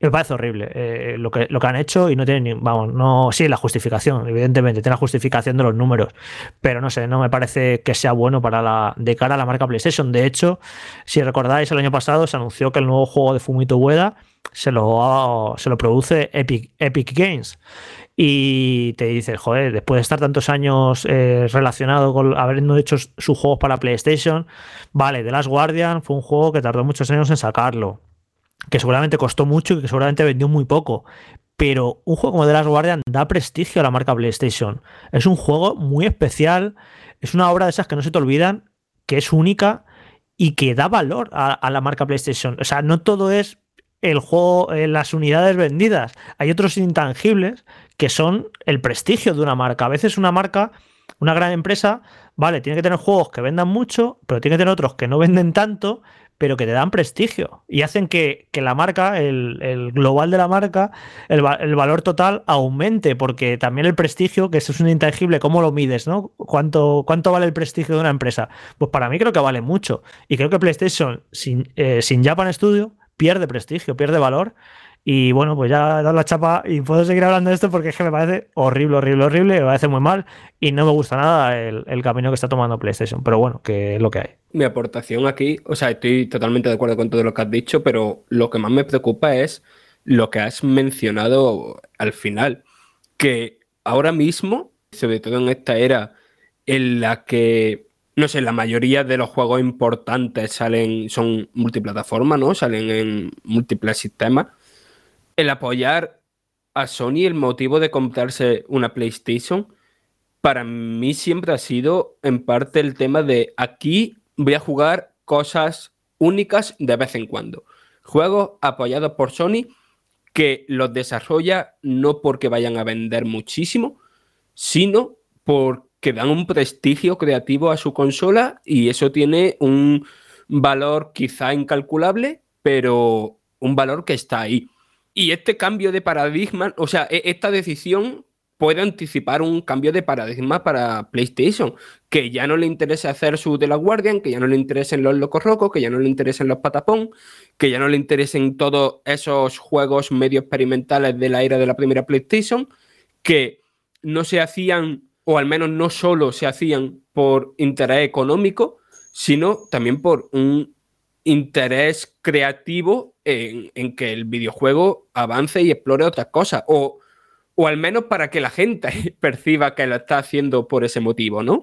Y, me preocupa, quiero decir, que, que, que PlayStation ahora se vea reducida, entre millones de comillas, al AAA que lo va a petar durante las 3, 4 o 5 semanas después de su lanzamiento, pues creo que el sector del videojuego en general pierde con eso. Sí, es que la verdad es que da bastante pena porque cuando una compañía con tanto, con tanto legado y con una trayectoria tan grande como, como Sony eh, toma este tipo de decisiones, pues como ha comentado Jorge, lo hace desde un punto de vista comercial, indudablemente, y del rédito económico y de la sostenibilidad eh, estructural de una gran corporación del entretenimiento como puede ser Sony. Vale, hasta ahí es lógico, yo no lo apoyo como consumidor o como usuario de PlayStation porque me duele que se traicione el legado de la marca.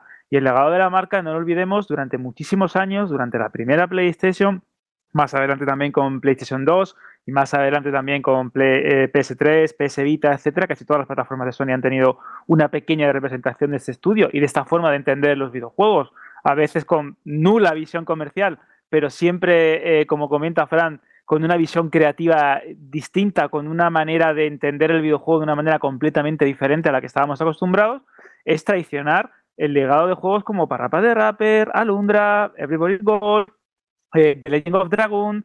Hay juegos que han marcado una época en, Sony, que han marcado una época dentro de también de PlayStation y que también han marcado a una generación de jugadores.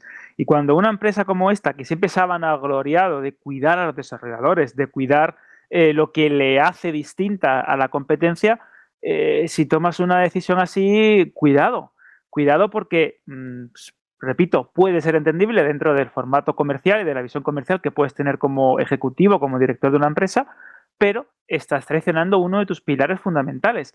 Y no olvidemos que una marca como, como, PlayStation, que siempre ha vendido la diferenciación con respecto a otras mm, consolas y otros sistemas de juego, cuando quitas esa pieza del puzzle, que es lo que te hace especial, lo que te hace distinto y lo que también se convierte en un valor de marca y en ese karma que también comentaba Jorge a la hora de desarrollar un videojuego y presentar un producto al consumidor, pues eh, estás entrando en un terreno bastante resbaladizo y te estás convirtiendo pues en una más.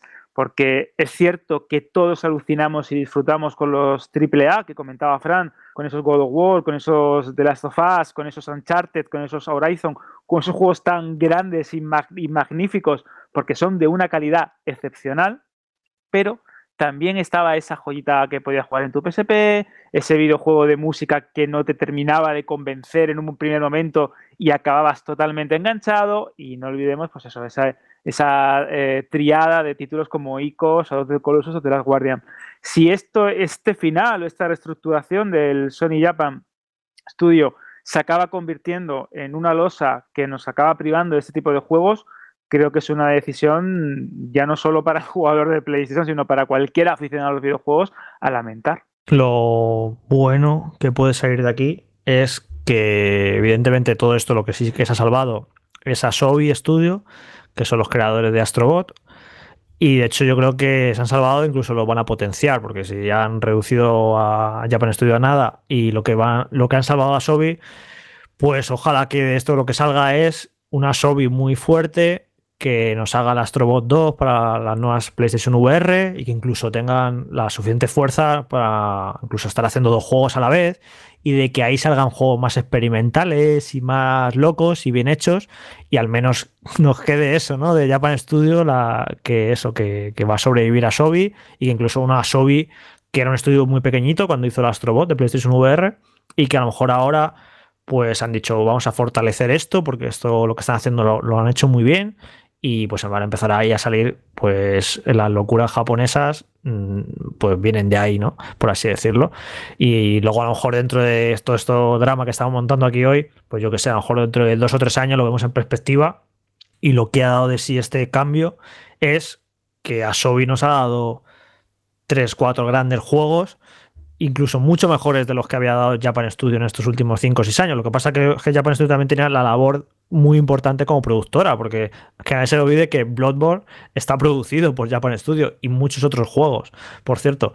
Pero bueno, que intentar ser positivo y al menos a ver si al menos a Sobi nos da muchas alegrías durante los próximos años. Y todas estas cosas raras que está haciendo PlayStation últimamente, que muchos no entendemos, pues cuando dentro de tres años o por ahí ya la generación esté muy avanzada y miremos en perspectiva y a lo mejor hay algo que se nos está escapando ahora, que seguro que sí, esto será parte de una gran estrategia y a lo mejor el fruto de todo esto es estupendo y lo han hecho muy bien y pues siguen llegando juegos de Japón muy buenos y no sé, a lo mejor todo esto Jim Ryan es un genio y la estrategia esta que está haciendo sale fenomenal y acabamos todos súper contentos, pero ahora mismo ya lo dijimos el año pasado cuando anunciaron por primera vez ese, exclusivo, ese Horizon para PC. Estamos todos, yo creo que un poquito desconcertados con ciertos movimientos que está haciendo la marca PlayStation que muchos no entendemos, porque es en plan, si te iban las cosas bien, es lo de eh, estropear lo que funciona, ¿no? No lo estropees. Si algo funciona, pues no lo estropees al menos, ¿no? Y da un poco la sensación de, en plan, si te iban las cosas muy bien con PlayStation 4, ¿por qué las estás estropeando? ¿Por qué estás haciendo cosas raras de repente? Así que bueno, el tiempo lo dirá y el tiempo dirá si toda esta estrategia y todos estos cambios son para bien o son para mal y sacaremos conclusiones. Pero ahora mismo la verdad no me gusta demasiado muchas cosas que están haciendo. Bueno, vamos a, a viajar desde Japón, nos vamos a California porque allí encontramos una desarrolladora, Cold Iron Studios, junto con la editora 20th Century Games que han anunciado esta semana este juego que suena de fondo, que lo podéis ver el tráiler en la página web de Vandal, es Aliens Fireteam. un nuevo juego basado en la famosa franquicia de ciencia ficción que está en plena producción para ser publicado este mismo verano en las consolas de nueva generación y en el resto prácticamente. Empecé a través de Steam incluso. eh, tiene una página propia eh, desde la que se puede añadir el juego a la lista de los más deseados. Aliens Fireteam es eh, un nuevo título cooperativo que combina acción en tercera persona con mecánicas de supervivencia. Cold Iron Studios es un equipo de más de 40 desarrolladores. Está trabajando en dar vida a esta nueva entrega en la que se nos desafiará a sobrevivir a más de 20 tipos de enemigos inteligentes, no solo a xenomorfos, sino también a otras criaturas como los sintéticos de la corporación Weyland Yutani, que improvisarán para atacarnos desde cualquier ángulo o rendija. Junto a este anuncio se ha publicado un primer tráiler del proyecto que podéis ver en la web de Vandal. ¿Qué tiene esto, chicos? ¿Os ha gustado? Aliens Fireteam. Bueno, yo creo que el primer mensaje que le mandé a Jorge cuando me enteré que iba a lanzar, creo que ha sido uno de los mensajes más locos mm, que he mandado yo en mi vida a través de un móvil, en plan, Jorge, ¿esto, esto cuándo sale? ¿Esto qué es? ¿Esto qué es? Yo soy un fanático, pero fanático bastante chungo de la saga Alien. Me encanta, me encanta especialmente la segunda, la segunda parte, Aliens el regreso, la de James Cameron, en la que está basado este, este videojuego. Y claro, eh, todo el mundo esperaba que la saga Alien iba a seguir por el, camino que marcó ese notable o excelente Alien Isolation, con ese sigilo, el terror, la primera persona, y de repente este estudio nos presenta una versión mucho más enfocada a la acción, como la película, eh, con énfasis en el cooperativo online, con una estructura que parece muchísimo a la de The Division, con lo cual, José, aquí ya tienes a un amigo con el que vas a poder jugar, y encima ambientado en el mundo de Alien. Claro, esto de primeras dices, esto es genial, esto es una propuesta increíble, el tipo de campaña que va a tener, la cooperación entre los marines coloniales, un montón de, de tipos de xenomorfo, puede ser muy interesante.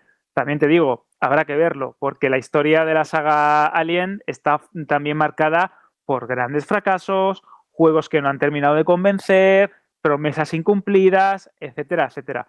Yo personalmente estoy ya muy a favor, estoy totalmente eh, metido ya dentro de esto de, matar bichos, de hacer una cacería de bichos, y yo ya estoy pensando en jugar con, la redacción de Vandal este verano. Pero bueno, vamos a ver cómo evoluciona. También hay varios vídeos gameplay de otros, de otros medios estadounidenses que ya han podido probarlo y han podido eh, mostrar más en profundidad cómo se desarrolla el videojuego. Y creo que tiene muy buenas ideas, creo que está muy bien hecho, creo que está también bastante bien ambientado y que puede ser un título interesante. Vamos a ver qué recorrido tiene y sobre todo si se puede parecer algo como así deja caer ¿no? el planteamiento a esos grandes del género como The Division. Todavía no he visto ningún gameplay, ¿vale? Solo he visto el vídeo con el que se anunció ayer miércoles, si no recuerdo mal.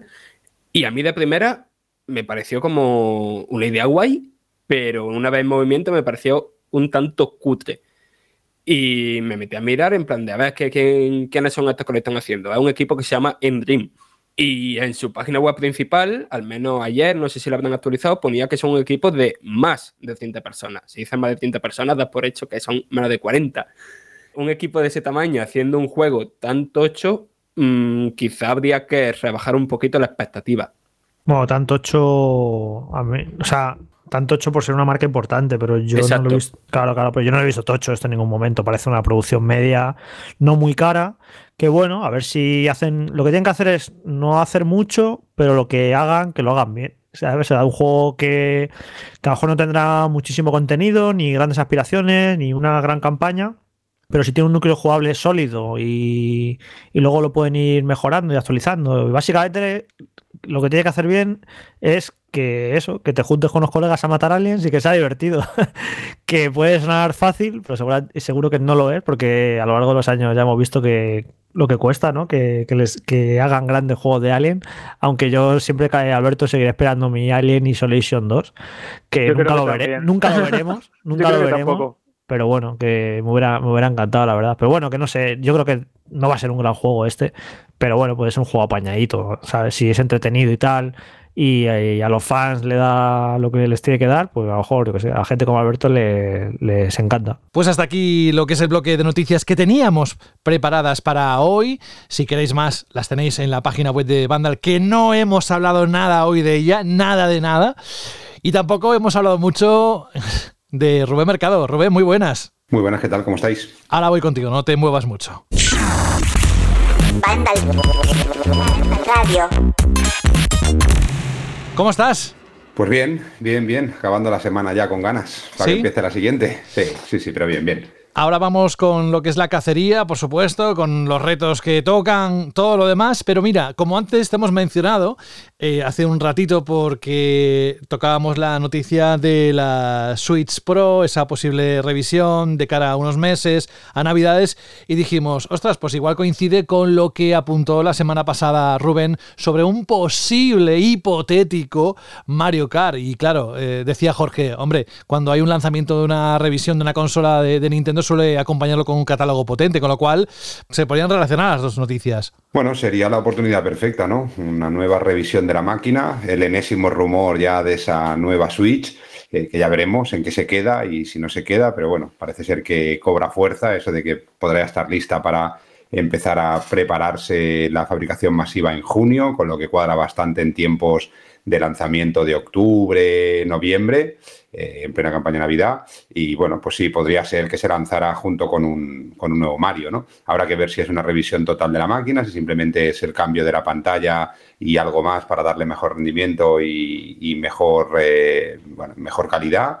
eh, o no, ya veremos, pero, pero bueno, podría ser, podría ser, sería un buen movimiento por parte de Nintendo que está ya llegando un momento en el que, aunque las ventas de la Switch sigan siendo muy potentes, eh, sí que es una consola pues que tiene que empezar a pensar en, en ir cambiando y en ir modernizándose, ¿no? Si ya la pregunta esta te toca más de cerca, si esto fuera así, claro, saldrían muchos accesorios. ¿Cuánto tiempo de margen hay? Imagínate que sale en octubre. ¿Cuánto tiempo de margen habría para que los fabricantes de accesorios tuvieran alguna pista, algo para empezar a producir accesorios para esta consola, para esta versión? A ver, más o menos por la experiencia, sobre todo con Nintendo de los últimos años, con Switch y Switch Lite, más o menos empezamos a saber algo eh, bastante serio, pues a lo mejor dos meses y poco dos meses antes de que salga la máquina, ¿no? Porque al final siempre hay empresas de terceros que tienen licencias oficiales para hacer los accesorios, porque la consola, cuando sale una nueva consola, una nueva versión, pues normalmente viene acompañada de software, pero también viene acompañada de, accesorios, y más en este caso una consola híbrida que, tiene esa parte de protección y, y, bolsas y protectores de pantalla y estas cosas, ¿no? Y normalmente se filtran cosas o incluso hay compañías o fábricas pues que tienen algún tipo de prototipo para empezar a saber un poco cómo va.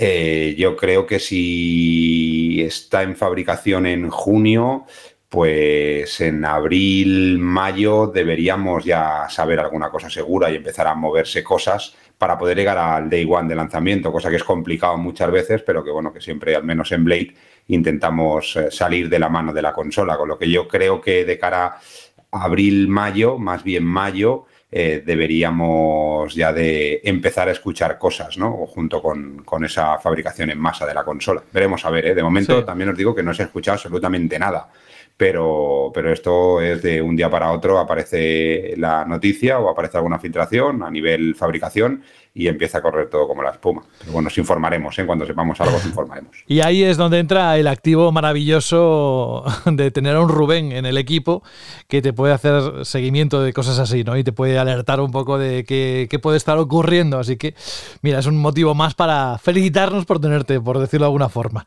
Eh, y ya después de hacerte la pelota un ratito, vamos al, a la cacería 4.0. ¿Qué tal el reto de esta semana? ¿Lo has tenido complicado para sacarlo adelante o ha sido fácil? Mm, bueno, esta semana hay que decir que me he divertido. Normalmente me divierto, pero esta semana me he divertido. Me he sentido más eh, niño que, nunca, ¿no? Así que creo que será un reto interesante. A ver, a ver los hunters cómo lo toman y cómo lo van descifrando. Y la cosa se va poniendo complicada. El de la semana pasada, de momento, eh, la gente está como muy piano, piano a mandar su respuesta, con lo que, bueno, la cosa se pone interesante. Sí, sí, ha habido un bajón de los últimos. Ahora, apuran al máximo, ¿eh? Igual esta noche pueden entrar varios, como la semana pasada, eh, después de grabar el programa, de tenerlo listo ya para emitir y todo, pues ahí llegaron no sé cuántos que me dijo, me dijo Rubén, para allá, ¿no? Digo, yo te mando lo que hay.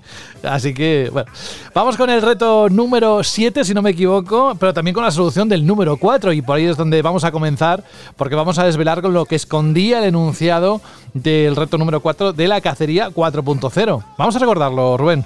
Pues el reto número 4 de la cacería 4.0 de Banda al Radio decía, sí, tengo ya casi 40 años. Estoy basada en un bestseller que curiosamente salió después de mi estreno. Estoy influenciado por una de las fuentes más buscadas de la historia y eso y un inesperado viaje me dio forma.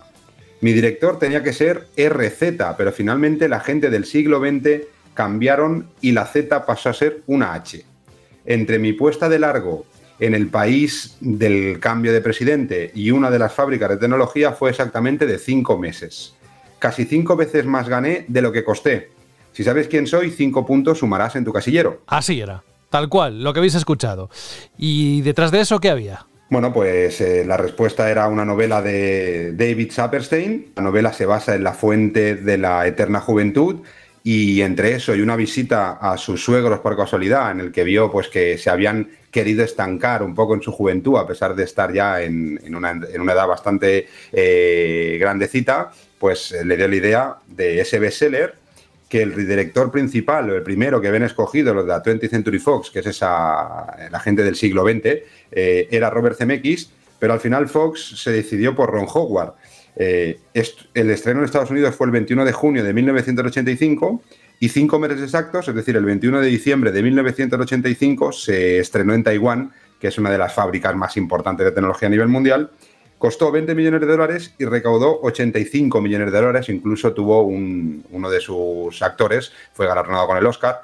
Y no es otra que la película Cocoon, que es una película mítica de nuestra época también, de los que ya somos mayorcitos, en el que, bueno, pues eh, eh, consiguió captar a un público joven y no tan joven, en una película pues de un poco de, fantasía al mismo tiempo, con el toque este de la gente mayor, que se volvían más jóvenes gracias a unos huevos de una visita de unos extraterrestres.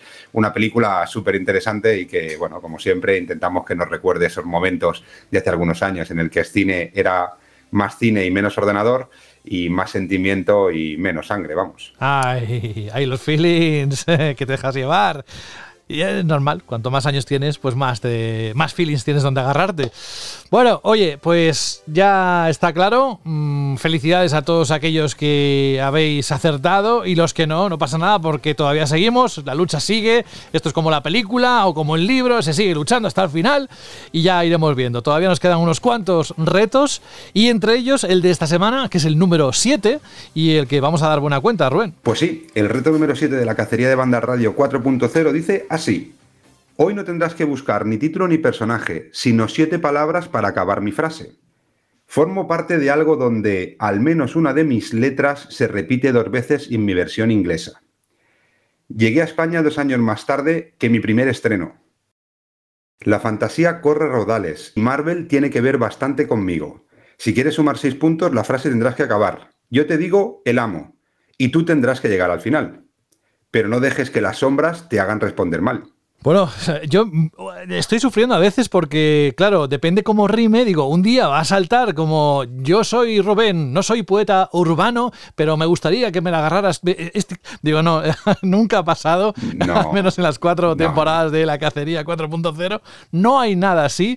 Eh, es para todos los públicos y para todos vosotros y para todas vosotras. Hay tres semanas para que podáis mandar el correo y todo lo que ha explicado Rubén y lo hace cada semana. Así que vamos a escuchar de nuevo ese reto? Pues el reto número 7 de la cacería de banda al radio 4.0 dice así. Hoy no tendrás que buscar ni título ni personaje, sino siete palabras para acabar mi frase.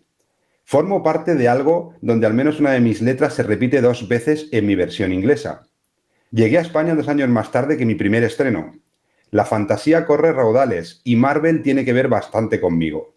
Si quieres sumar seis puntos, la frase tendrás que acabar. Yo te digo el amo y tú tendrás que llegar al final pero no dejes que las sombras te hagan responder mal. Qué interesante, la verdad. Eh, me gusta sobre todo, ¿sabes qué? El momento en el que coges la pausa, lanzas la siguiente frase, la vas hilando es interesante, ¿eh? yo mm, no sé, eh, incluso aquellos que están escuchando no por primera vez, pero que nunca se han puesto a participar, igual algún reto suelto les apetece sacarlo, ponerse a pensar en ello, quién sabe.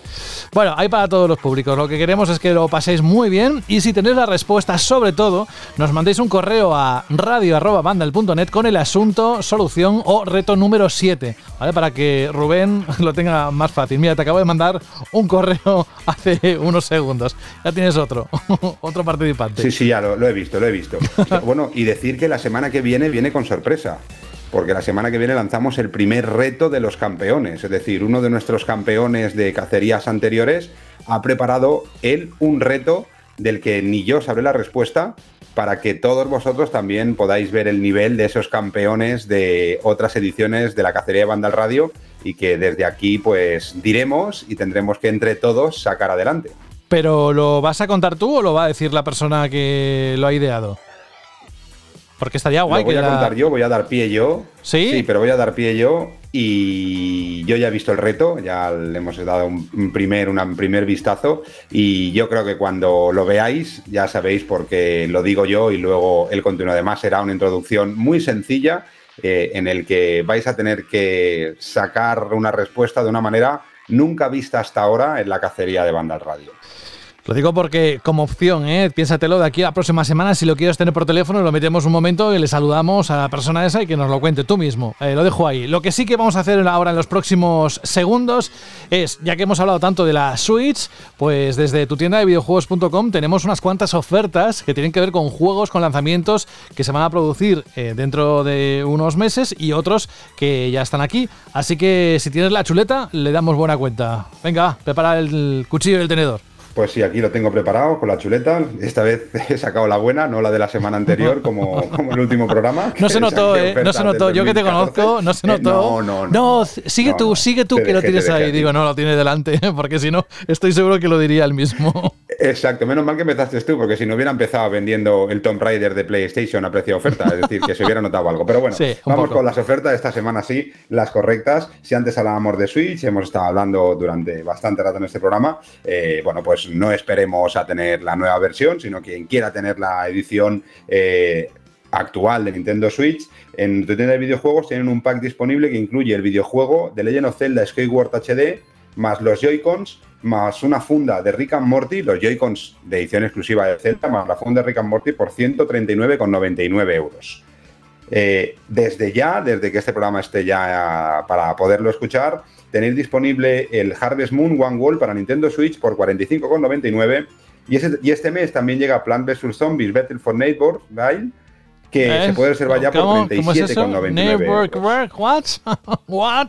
What? Es, es que yo soy muy de Canadá. Es el Plan vs Zombies Battle por Neighborville. ¿eh? Eh, Le preguntaremos ah. a Juan si se traduce así Oh, o yeah. se dice así. ¿eh? Pero bueno, para Nintendo Switch que lo podréis reservar por 37,99. Es que no dejas pasar una. ¿eh? Tú como en Cantabria, el idioma segundo que tenéis, el materno, es el cabrero y luego el de inglés. No, no, no, eh, pues no, no, no, solo tenemos uno, lo que pasa es que lo hacemos cantando, según dicen los que nos escuchan después de, de- desde otros sitios, ¿no? Bueno, otras ofertas ya disponibles para PlayStation 5, Control por 34,99 euros y Yakuza Like Dragon por 53,99 euros. Y para cerrar, ya podéis reservar Mass Effect para PlayStation 4 y Xbox por 59,99 euros. Y ni que decir tiene Rubén que a través de las redes sociales tenéis esas ofertas y muchas más en Instagram y Twitter a través de la cuenta arroba ttd videojuegos. Tu tienda de videojuegos.com que hacen posible la cacería 4.0, hacen posible banda al radio y la verdad es que estamos encantados. Bueno, pues nada más. Si te quieres quedar ahora a escuchar Exacto, a y Fran. atentos a sus redes sociales. Sí. No, no, eh, antes, de, antes de darle paso a Fran, por supuesto, es y Ah. eh, estaros atentos a sus redes sociales, porque como habéis visto en los artículos de la web de ventas, eh, parece ser o empieza a haber cierta eh, asiduidad de reposición de stock de PlayStation 5 y de Xbox Series, no mucha, todavía hay muchísima falta, pero se va viendo en las ventas como semana a semana van entrando. Atentos a sus redes sociales si todavía eh, queréis haceros con uno o con una, eh, porque os informarán de cuando vuelvan a tener stock. Así que daros de alta, que es gratis, y seguir un poco todas las informaciones. Buen apunte, Rubén. Oye, al respecto, ¿qué pasa? ¿Ha habido algún cambio con respecto a lo que nos contaste hace ya unas semanas de la previsión de PlayStation 5 y Series X? ¿O sigue exactamente igual? No hay nada nuevo. Bueno, van llegando, sé que en marzo hay dos entregas más, eh, sí, que, que se, sí que se van notando cuando hay entregas, por ejemplo, en la semana 7, que es la semana del 15 de febrero al 21 de febrero, eh, pues por ejemplo PlayStation 5 es la consola más vendida, pero no más vendida por poco, sino casi triplicando las ventas de la segunda, que es Nintendo Switch, eh, ya que se vendieron unas 11.800 PlayStation 5, eso significa que vuelve a haber entrada de stock. También hubo algo de entrada de stock de Xbox Series, tanto de la serie X como de la serie S, que llevaban algunas semanas muy flojas, muy flojas. Y poco a poco parece ser que Sony, muy en cuenta gotas, todavía es muy complicado encontrarle, todavía hay que estar muy atento para poder hacer con una, pero sí que cada vez está dando más posibilidades con pequeñas reposiciones dentro de, las tiendas. Siguen funcionando de la misma manera, no hay en tiendas físicas, es simplemente por reserva en tiendas online en el momento que la ponen a la venta. Todavía no puedes ir a una tienda eh, a, a comprarla alguna pequeña tienda que sí que puede tener, alguna, pero normalmente están reservadas, eh, pero que van entrando consolas y va haciendo pues que poco a poco, todavía muy lento, esto va como lo de la vacunación, todavía muy lento, pero poco a poco vayan entrando más consolas en el mercado. Y parece ser que durante el mes de marzo la tendencia va a ser la misma y van a seguir habiendo entradas de, consolas al mercado. Así que atentos para, para poder hacer con una que poco a poco va a ser algo más fácil. Perfecto, Rubén. Oye, gracias, muchas gracias por estar con nosotros. ¿Te quedas o te decimos adiós? Adiós, ¿no? Pues eh, muy a mi pesar, yo me quedaría, pero hoy tengo a mi señora un poco pachucha, al niño en plan terrorista, lo que yo a Fran me lo escucharé tranquilamente mañana, ¿eh? despacito, así, tranquilamente, sentado en el lavabo. Degustándolo. ¿eh? Exacto, degustándolo y viendo cómo, cómo mi gran amigo habla de sus cosas y, y voy a cumplir como marido, que es lo que me toca en estos momentos. Muy bien. Muchas gracias por estar con nosotros. Un abrazo grande. Rubén. Otro para vosotros, cuidaros Adiós. mucho. Chao. Has encontrado Vandal Radio. Y has encontrado ahora el momento para hablar del estudio Haze Light. Haze Light, no sé si dice así, pero que si te digo Joseph Fares, seguro que te suena mucho más. Este fue el tráiler.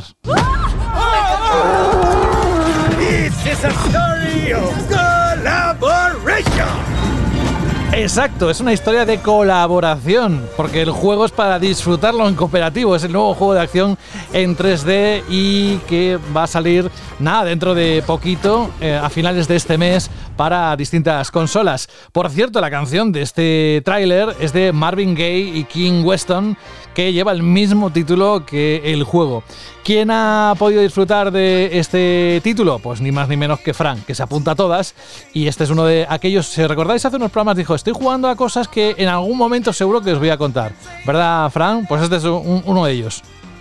Sí, sí, sí. Lo primero, una pena que Rubén se haya tenido que ir y no, no puede decir cómo se pronuncia Hazelight. Ya, bueno.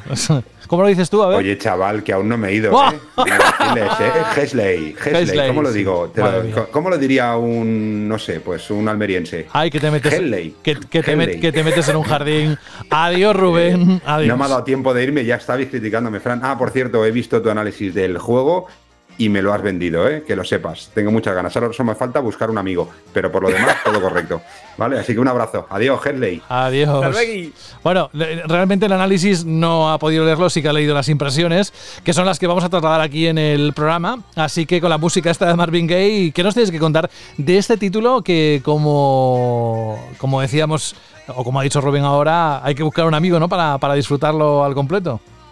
Sí, sí, a ver, esto para la gente que no coloque a Hazelight, o como se diga, eh, el estudio es responsable de Brothers A Tale of Two Songs, que si recordáis es un juego de dos hermanos en el que controlamos a los dos hermanos a la vez, cada uno con una palanca del mando, y eh, también los creadores de A Way Out, que es este juego que salió en 2018, si no me equivoco, de dos presos que tenían que escapar de la cárcel y también se, tenía que jugar solo en cooperativo. Aquí la premisa es un poco la misma, ¿no? Un juego que solo se puede jugar en cooperativo, donde la comunicación entre los dos jugadores es mm, muy importante constantemente, que como este Way Out, eh, quien se compre el juego en cualquier plataforma tendrá un código para enviarle a quien lo quiera jugar en el caso de que lo tengan que jugar online. O sea, es con ese código esa otra persona no tiene que comprarse el juego.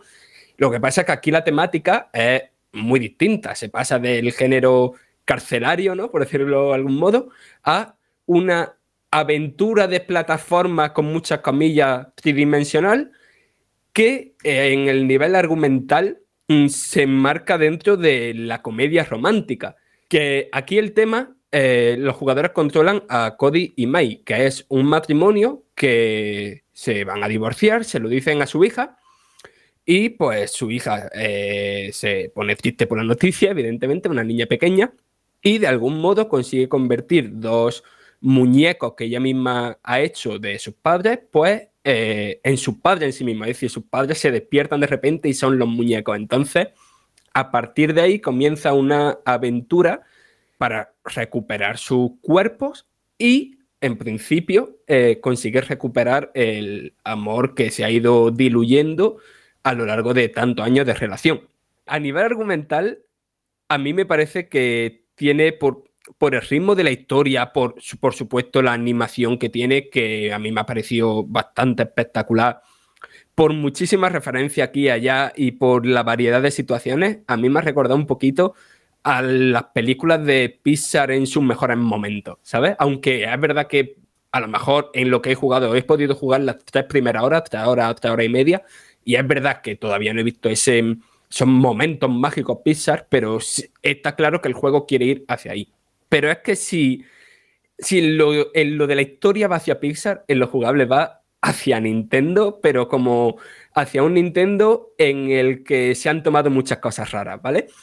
Esto, como decía, es una aventura de plataforma en la que todo el rato te están proponiendo retos que hay que superar con los dos jugadores a la vez. Y aquí, como en A Way Out, la pantalla está constantemente dividida, eh, aunque estés jugando online, ve a la vez lo que están haciendo los dos jugadores porque es imprescindible, es imprescindible saber eh, lo que está haciendo el otro, en qué parte del escenario está, porque podéis estar en zonas de, un mismo, de un mismo área bastante separada.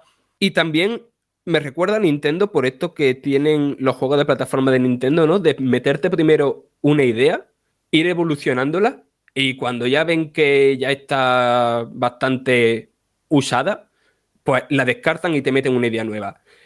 Aquí hay un momento, varios momentos que ejemplifican eso muy bien. Por ejemplo, hay un nivel que se basa mucho en tuberías, ¿no? Y empieza al principio, pues te metes por una, por, por una tubería y llegas al sitio. Después te sale una tubería que apunta al sitio incorrecto, pero se tiene que poner uno de los jugadores a mover la tubería para apuntarla al sitio a que el otro jugador debe ir y mientras que uno tiene la tubería levantada, el otro se mete por ella.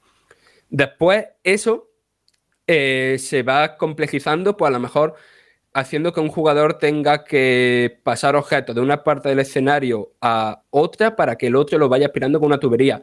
Y se va, e, esa misma idea, ¿no? Se va explorando una y otra vez hasta que se usa con un jefe final. Eh, después otra idea, que también las ideas son como pequeñas metáforas o casi juegos de palabras si lo piensas sobre dichos que se dicen siempre sobre el amor, ¿no? Por ejemplo, la del clavo y el martillo, ¿no? Pues aquí eh, hay una sección bastante amplia en la que un jugador eh, puede lanzar clavos y, el otro pues cuenta con un, con un martillo con el que se puede balancear. Entonces la mecánica al principio se te introduce con eh, uno de los personajes da un golpe a un botón que hace elevar una plataforma y en el momento justo pues tienes que meter el clavo por un agujerito para que deje fija la plataforma.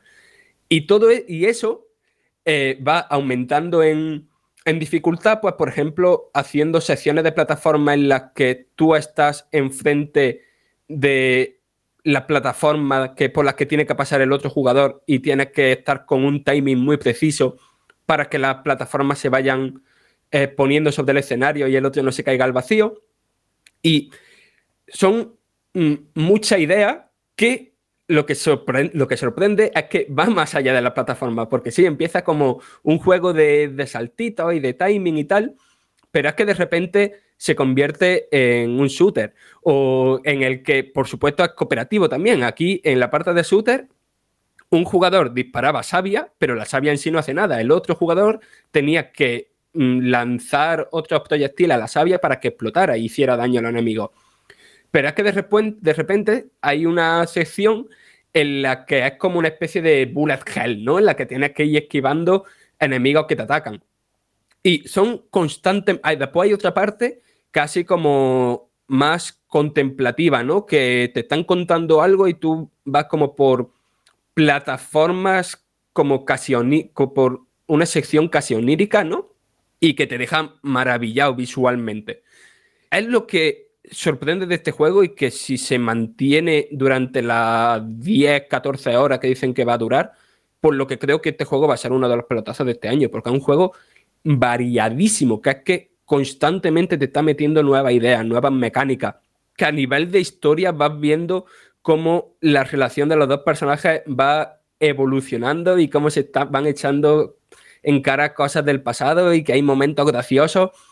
Y no sé, a mí es un juego que de verdad que me pasa pocas veces lo de entusiasmarme muchísimo porque veo que un juego me está ofreciendo algo nuevo y aquí me, me, ha pasado eso. Aquí, perdón Jorge, aquí incluso por, porque se me olvidó grabar la primera parte del gameplay, tuve que volver a jugar la primera parte y me acabó gustando incluso más todavía que la primera vez que lo jugué. Es que me parece un juego mm, increíble, súper original y que a poco que os guste el género, le tenéis que dar una oportunidad y sobre todo si se puede, sé que ahora con el tema de la pandemia es complicado y tal, pero si a vuestra pareja le gustan los videojuegos o compartís piso y tenéis alguien con los que jugarlo en el mismo sofá, como en Away Out, yo es un juego que recomiendo muchísimo más jugarlo con alguien a tu lado, porque se crea una dinámica de, eh, no sé, de miraditas, de darle algún codazo y tal, de, o sea, algún codazo cariñoso, que, me parece mucho mejor que jugarlo online. Yo este juego, eh, te hice un comentario otro día, Fran, lo voy a desarrollar ahora. A ver, yo estoy un poco últimamente eh, desencantado con el mundo del videojuego, no porque a mí me hayan dejado de gustar los videojuegos, porque soy un viejo, no sé qué, sino porque noto que no estoy alineado en cuanto a las preferencias eh, populares de lo que los juegos que gustan hoy en día y lo que a mí me gusta, ¿vale? Que lo que a mí me gusta, la verdad es que no ha variado mucho en esto, a lo mejor es programa mío, ¿eh?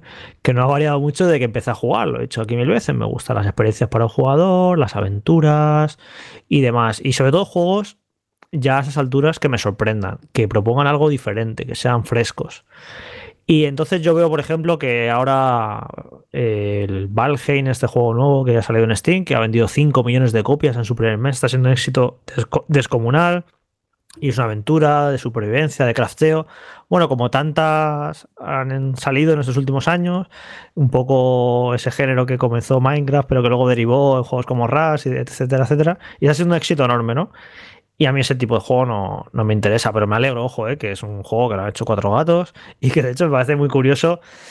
Eh, compañías de estas gigantescas tipo Ubisoft, Activision, Electronic Arts, se tienen un poco que tirar de los pelos y tienen que estar diciendo, nos gastamos aquí millones y millones de dólares en producir unos juegos mastodónticos durante 3, 4, 5 años y llega un estudio indie con 10 personas, que creo que el de Valheim, tú has hecho noticia, Fran, pero creo que son muy pocas personas, creo que eran 10 o 15 personas, y llega este grupo pequeño de personas y hacen un juego que ha vendido 5 millones de copias, o el éxito de, de que Leamonas me parece incluso mejor porque sí que es una propuesta diferente, muy original y me alegro mucho de, también, ¿no? De que hayan, de que hayan triunfado. Estas grandes compañías, estas gigantes compañías dirán, joder, pues a lo mejor en vez de hacer estas superproducciones, lo que debemos hacer es hacer más juegos pequeños y de vez en cuando con alguno damos la campanada y proponer ideas a lo mejor más originales o, o diferentes.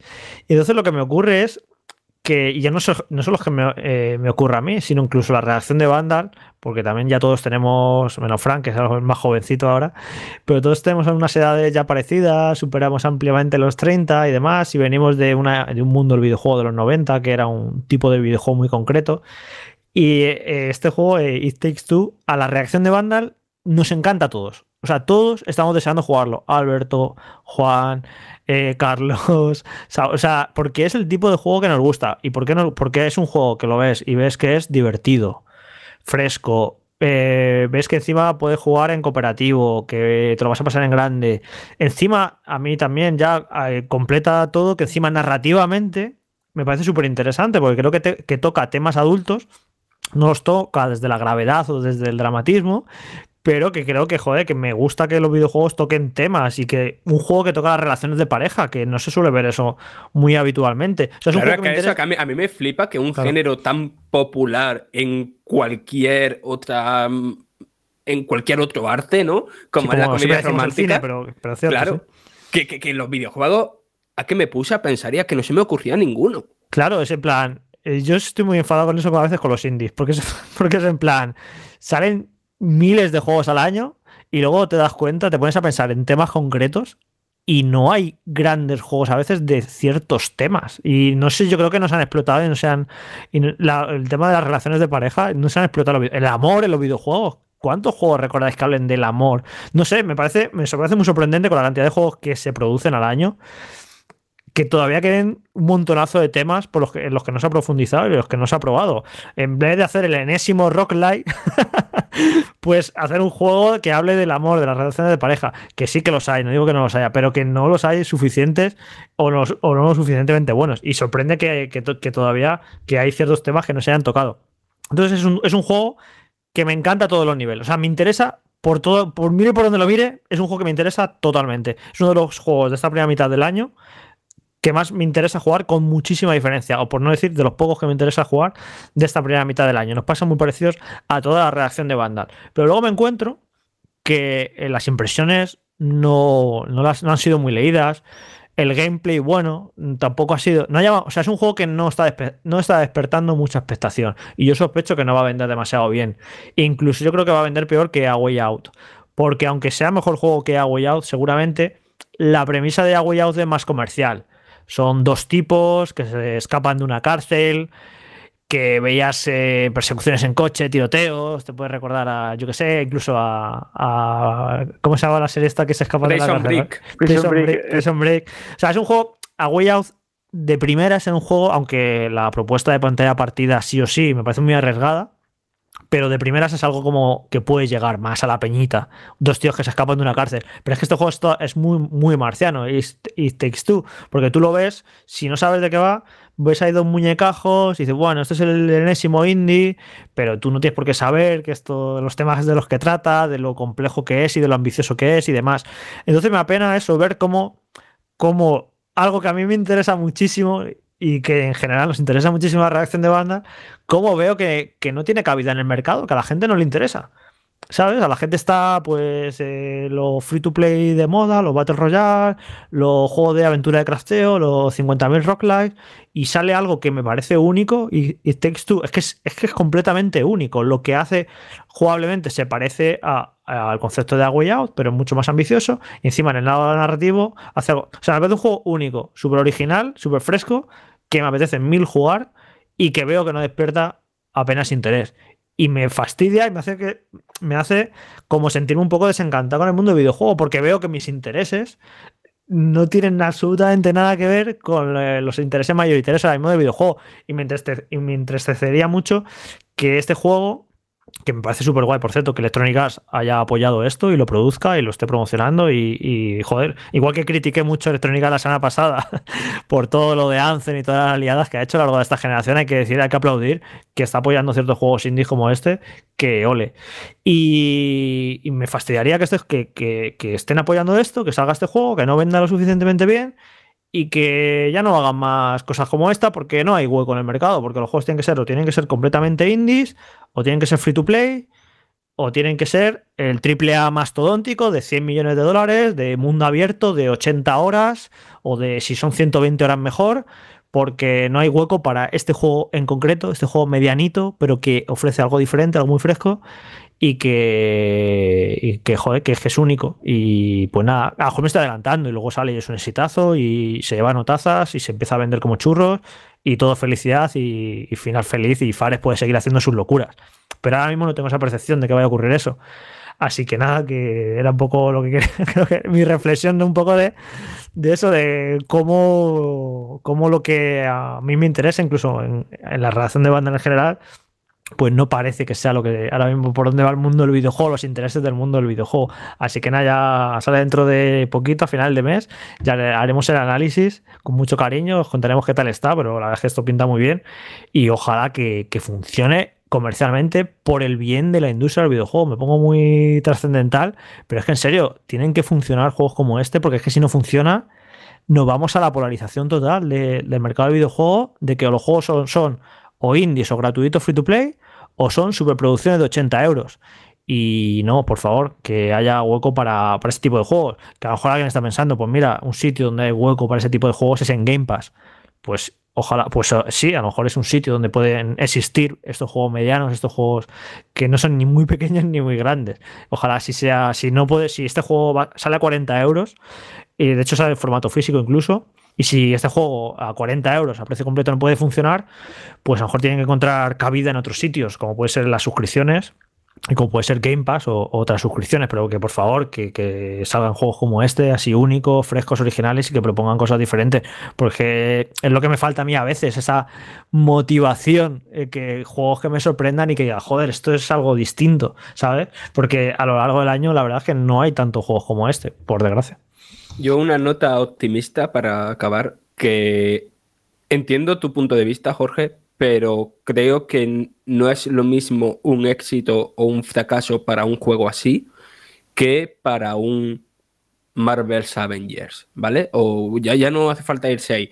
Para un, no sé, Star Wars Jedi Fallen Order, ¿vale? Eh, creo que con que este juego venda la mitad de lo que vendió un Way Out, eh, Light creo que seguirá estando ahí a tope. Sí, pero no. A ver, estoy, es que estaba, estaba, tecla- estaba comprobando las ventas en directo y a Way Out, a Way Out eh, estaban contentos, vendió bien. ¿Cuánto vendió? ¿Un millón y pico? No, no, al final han sido 4 millones. Cuatro millones, joder, pues son excelentes esas ventas. Claro, claro, claro. Claro, entonces sí que dos millones para este juego estaría muy bien. Hombre, yo creo, yo imagino que de cara a Electronic Arts, venir de 4 millones de A Way Out y vender dos de este puede parecer poco, pero yo creo que también tienen que ser conscientes de que el concepto es incluso todavía más arriesgado y más marciano. Y que, vamos, si vendo si vendo dos millones, yo creo que se deberían dar con un canto a los dientes. Ojalá, ojalá. Y que bueno, que a, lo mejor no lo venden a precio completo al principio, pero bueno, al fin y al cabo a, través de ofertas, a través de si lo meten en Game Pass o otros servicios, pues al final que acabe siendo rentable este proyecto y que sigan apoyando a, a Fares y sus locuritas, porque joder, para un tío que llega aquí e intenta hacer cosas distintas, pues yo creo que eso, que, ojalá que le salgan bien. Ahí queda eso. Dentro de unos días estará el análisis dentro de la página web, pero no le perderemos la pista a este juego It Takes Two. Y es que además es una declaración de intenciones. Es un juego para dos. Gracias, Fran. Muchísimas felicidades por haber disfrutado de este juego antes que muchos de nosotros, pero ya lo haremos dentro de unos días, el 26 de marzo. Bien, a partir de aquí solo veo un color, rosa chicle, y es el que tiene esta sintonía.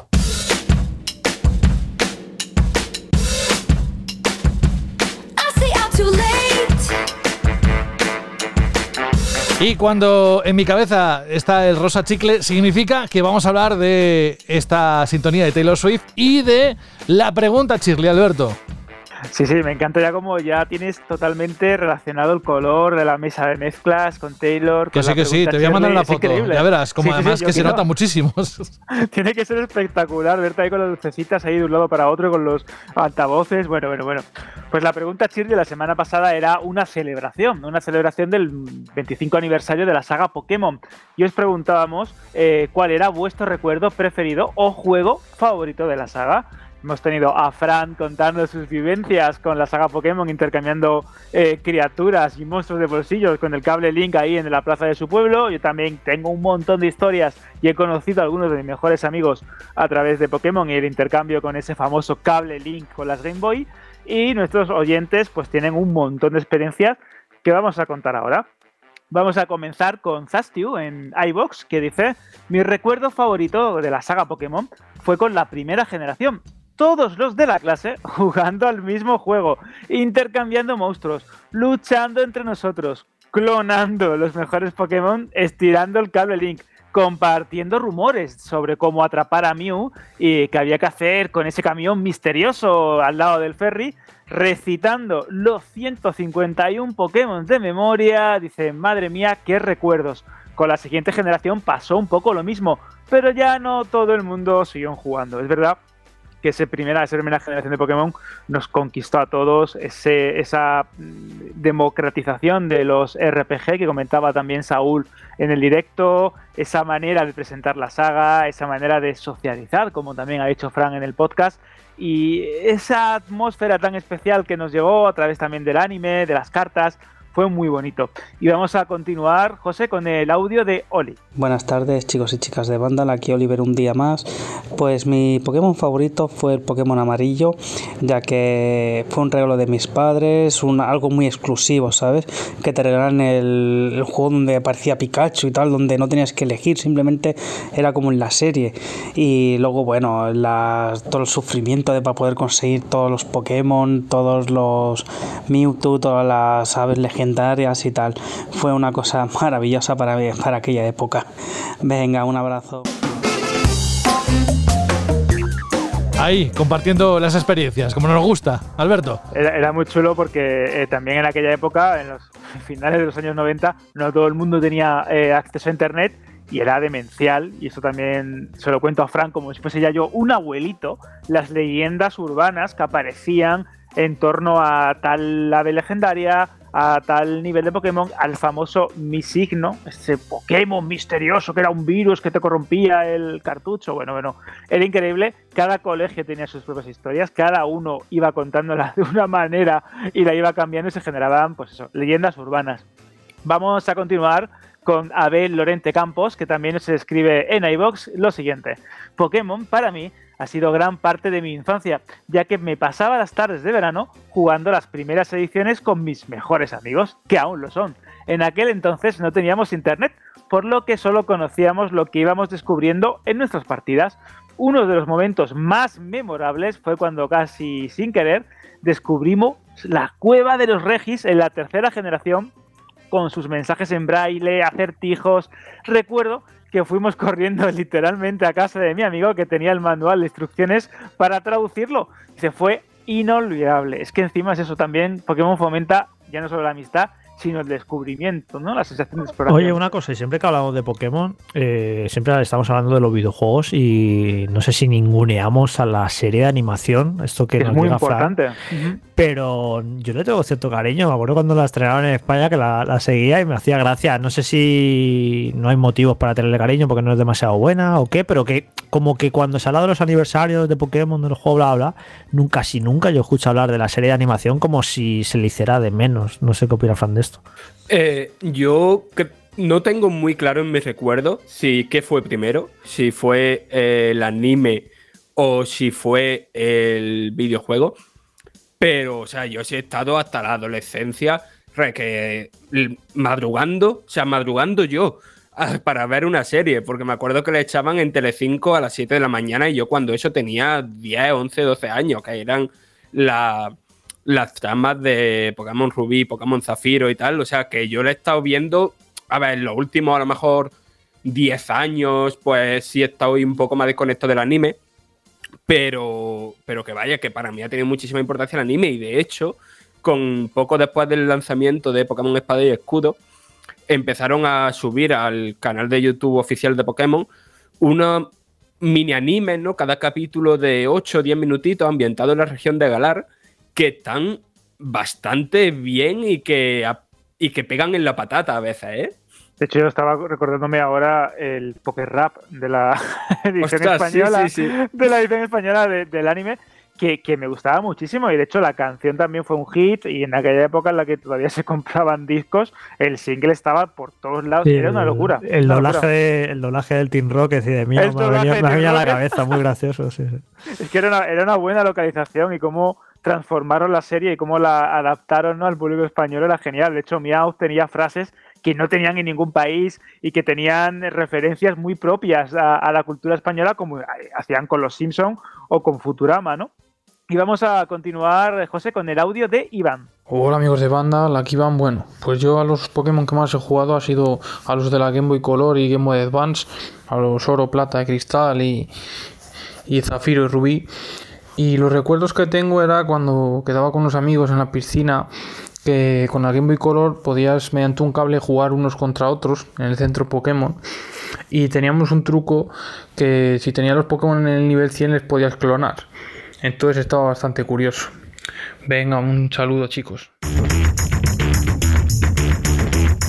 Más respuestas que tenemos por ahí. Tenemos la respuesta de Ziggy Chaván que dice, bueno, al fin me he puesto al día con los programas de banda radio. Dice, este último lo he estado escuchando mientras jugaba al Valkyria Chronicles 3. Juegazo, por cierto, traducido por fans. Dice, mi Pokémon favorito es el plata. Me encantaba que teníamos el doble de medallas y el enfrentamiento con Red. Y un recuerdo de Pokémon es en mi colegio, eh, clonando Pokémon con el truco de quitar el cable de Link justo en el momento justo. Dice, así acabó rulando un Mew por todo el colegio. Imagínate la, la mafia de, de- de intercambios de Pokémon y de, clona- de clon- de clonación ¿no? que tenían, que de hecho yo he sido también partícipe de esto en unas vacaciones de verano. Me aprendí el truco y fui, y esto no es que me enorgullezca, pero fui vendiendo O sea, eh, sido un trafica- Mewtwo. traficante He sido un de Pokémon. traficante de Pokémon, tío. Oh, Muy no. heavy. Muy heavy. Yo seguro que era el malo este que se ve en plan rollo con los colmillos de marfil, ¿no? Pues yo traficaba con Pokémon. Es muy fuerte. Pero desde que de hecho encima ganaba dinero, que es lo peor, ¿sabes? Imagínate. Vamos a proseguir con el audio de Egea. ¿Qué pasa gente? Aquí Egea. A ver, yo no soy fan de Pokémon, pero sí que tengo que decir que si se admiten recuerdos para la Chirly pregunta, debo decir que cuando pegó el pelotazo, eh, no sé si recordaréis los tazos, pues vamos, eh, viví esa fiebre y estaba como loco por conseguir a Gasly, creo que era la bolita aquella de gas negra, pues recuerdo que pasó la fiebre de los tazos, de Pokémon y tal, y no conseguí nunca ese tazo. Venga, un saludo. Un saludo también para ti, Egea, y que te hagamos muy agradable el paseo en camión. Paseo, bueno, está trabajando, pero cada vez que nos escuches, esperamos que disfrutes al volante. Más De cosas. hecho- De hecho, Egea, si tengo todavía tazos de Pokémon por ahí, porque venían en las patatas fritas de tienes de Matutano. Tú tienes de que- todo. ¿Vives es en un piso o en una casa tú? En una mansión, en un, en un almacén. Vivo en un almacén. en un Yo almacén. tengo, yo tengo Alberto todos los tazos guardados eh, Sí, por sí, ahí, sí, yo en también, el en un sótano de mis padres y estoy viendo la locura con Pokémon de las cartas estas que se pagan auténtica burrada de dinero por ellas. Vete tú a saber si dentro de unos años estos tazos de. Pokémon no se revalorizan y cuestan un dinero. Es que es una locura. El, el Eh, y los de Pokémon y los de chiquito la calzada. que eso sí que son los importantes. chiquitazos, Los chiquitazos, que eran brutales, que era Cantemore y había algunos especiales más gordos. Es que, de hecho, eh, la fiebre de los tazos fue una verdadera locura. Con eh, cualquier saga, cualquier película, cualquier eh, licencia adaptable, lo que los tazos fue una locura. Y ya con lo de Pokémon, ya es que se alimentó incluso el doble. Fue, fue increíble. Vamos a continuar con el comentario de, de Hanto en iBox, que hacía como una pequeña crítica al State of Play de PlayStation la semana pasada. Dice, alguien debería decirle a Sony que debería dejar de meter trailers de 20 minutos de duración como el de Deathloop. Ya es que le he pillado manía, lo aborrezco. Lo más interesante de este State of Play fue sin lugar a dudas saber que voy a amortizar un poco el dineral que pagué por Final Fantasy VII Remake de lanzamiento. Eso sí, lo que me voy a reír cuando anuncien el precio del episodio de Yuffie. 40 euros que van a pedir seguro y se van a quedar tan anchos, ya que pidieron 30 por esa tomadura de pelo del DLC del Kingdom Hearts, pues ahí lo deja. Y proseguimos con el audio de nuestro amigo Rubén. Buenos días amigos de banda, soy Rubén de Móstoles y bueno, yo creo que Pokémon nos ha marcado a todos o a prácticamente todos. Yo jugaba sobre todo al oro y al plata, eran los que mis, mis favoritos, vamos, y me parecía que tenía una profundidad para la edad que tenía yo y una cantidad de posibilidades de hacer el equipo, de los ataques, de todo, me parecía fascinante, vamos, y combinado con la serie, ¡buah! era increíble. De hecho, yo pasé un verano bajándome todos los días a la casa de mi vecino a ver la serie de Pokémon, a merendar con él y luego bajarnos con las Game Boys a hacer batallas al polideportivo y luego combinarlo con fútbol y baloncesto. O sea, era feliz en aquel momento. Venga, un saludo. Y ahora han pasado los años, tantas responsabilidades, tan poco tiempo para disfrutar de esas cosas que nos hacían felices. Ay, amigo, eso se hace. Les ocurre a todo el mundo y se, y se llama hacerse mayor. Así que bienvenido. Es, ver- es verdad, el fin de la infancia, el fin de la adolescencia y el paso a la vida adulta es bastante duro, ¿eh? porque estamos como atrapados, hay una generación que está atrapada en la nostalgia y nos cuesta un poco avanzar. Y cada generación sí. le cuesta más avanzar. Sí, eso es, también es cierto. ¿eh? También de porque- no, no quiero dejar de hacer estas cosas porque al fin y al cabo eh, no tengo por qué, ¿no? Eh, por eso decía yo siempre lo de que se juega a cualquier edad, siempre y cuando te haga feliz y, y esté bien, o sea que ya está. Y vamos a continuar, José, con un paisano. ¿Cuántos paisanos tienes? Esto es, esto es brutal, ¿eh? Madre mía. Porque tenemos a Jorge Rodríguez que dice, José, cuando has hablado del Panoramix casi me da algo. La de horas que he pasado allí. Partidita al Metal Slug, Palmera hecho chocolate en la casa del pan y Marquitos en el kiosco jugando el Snow Bros. ¡Qué recuerdos, Bueno, por Dios! Y te bueno, saludos desde el Valle de Huelna. Eh, ojo con esto. Marquitos, tenía un kiosco, mira, tenías que ver el kiosco. Bueno, lo tenía primero, me parece que en la avenida de Cantabria, creo que era. Y, tenía un. Entrabas y, te pegaba ese pestazo de papel acumulado ahí, ¿sabes? Pero que a mí me encanta en las librerías y demás, sobre todo las de, las de barrio. Y tenía todos los fascículos por ahí puestos. Y, bueno, en fin, un personaje. Eh, Siempre en cada sitio hay un personaje eh, con mucho cariño, así que, bueno, eh, forma parte de, ese mundo, ¿no? De la infancia. Así que encantado de que haya salido en un programa de banda al radio que escucha, bueno, cualquier persona en cualquier punto del planeta. En fin, Es, más cosas. es, es increíble, ¿no? La comunidad que tenemos aquí montada, que es casi como una familia, ¿no? Nos conocemos ya casi entre todos y compartimos incluso sitios y recuerdos. Vamos a continuar con iBox también, con el comentario de Gaby0511. Madre mía, el nick, parece un droide de Star Wars. Vuelvo a la carga con la chirly respuesta. Pues dos cosas. La anécdota de mi época Pokémon con el Pokémon rojo de Game Boy. Recuerdo llegar al momento de capturar a Mewtwo y perderme por esa cueva o laberinto. A los pocos días fui a casa de un familiar que tenía una guía del juego y acabé memorizándome el camino para poder capturarlo al día siguiente. Aunque mi mejor recuerdo es de hace unos meses al ver la cara de mi pequeño jugón cuando capturamos su Charmander en Let's Go. Fue increíble saltando por el sofá después de lanzar no sé cuántas Pokéballs. Esto, este recuerdo es muy bonito, ¿no? Como Pokémon también une generaciones y vas pasando el legado la, eh, una generación a otra. Y para terminar, tenemos el audio de Alex. Hey, buenas chicos de Vandal, aquí Alex de nuevo. Espero llegar a tiempo a la pregunta Shirley de esta semana. Casi se me pasa, he tenido un montón de jaleo y la verdad casi se me pasa. Pero aquí estamos. Eh, la verdad, con esta pregunta, con la pregunta de esta semana, me habéis tocado la fibra, me habéis tocado la patata. Eh, hablando de Pokémon, y la verdad, para mí, el mejor juego, el Pokémon Plata. Fue el juego con el que me regalaron la Game Boy, fue mi primer juego de Pokémon y con diferencia al que más horas le he echado. Para mí, el mejor juego de Pokémon. Un saludo, chicos.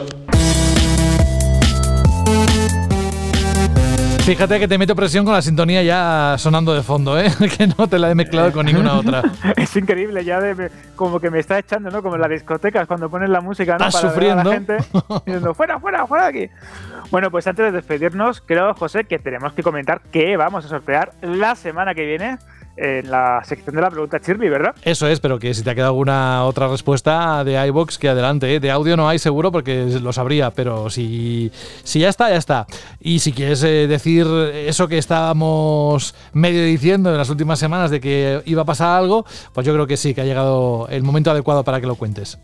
Pues que vamos a sortear la semana que viene en Banda al Radio para todos los participantes de la pregunta Shirley durante el mes de febrero con este maratón de preguntas.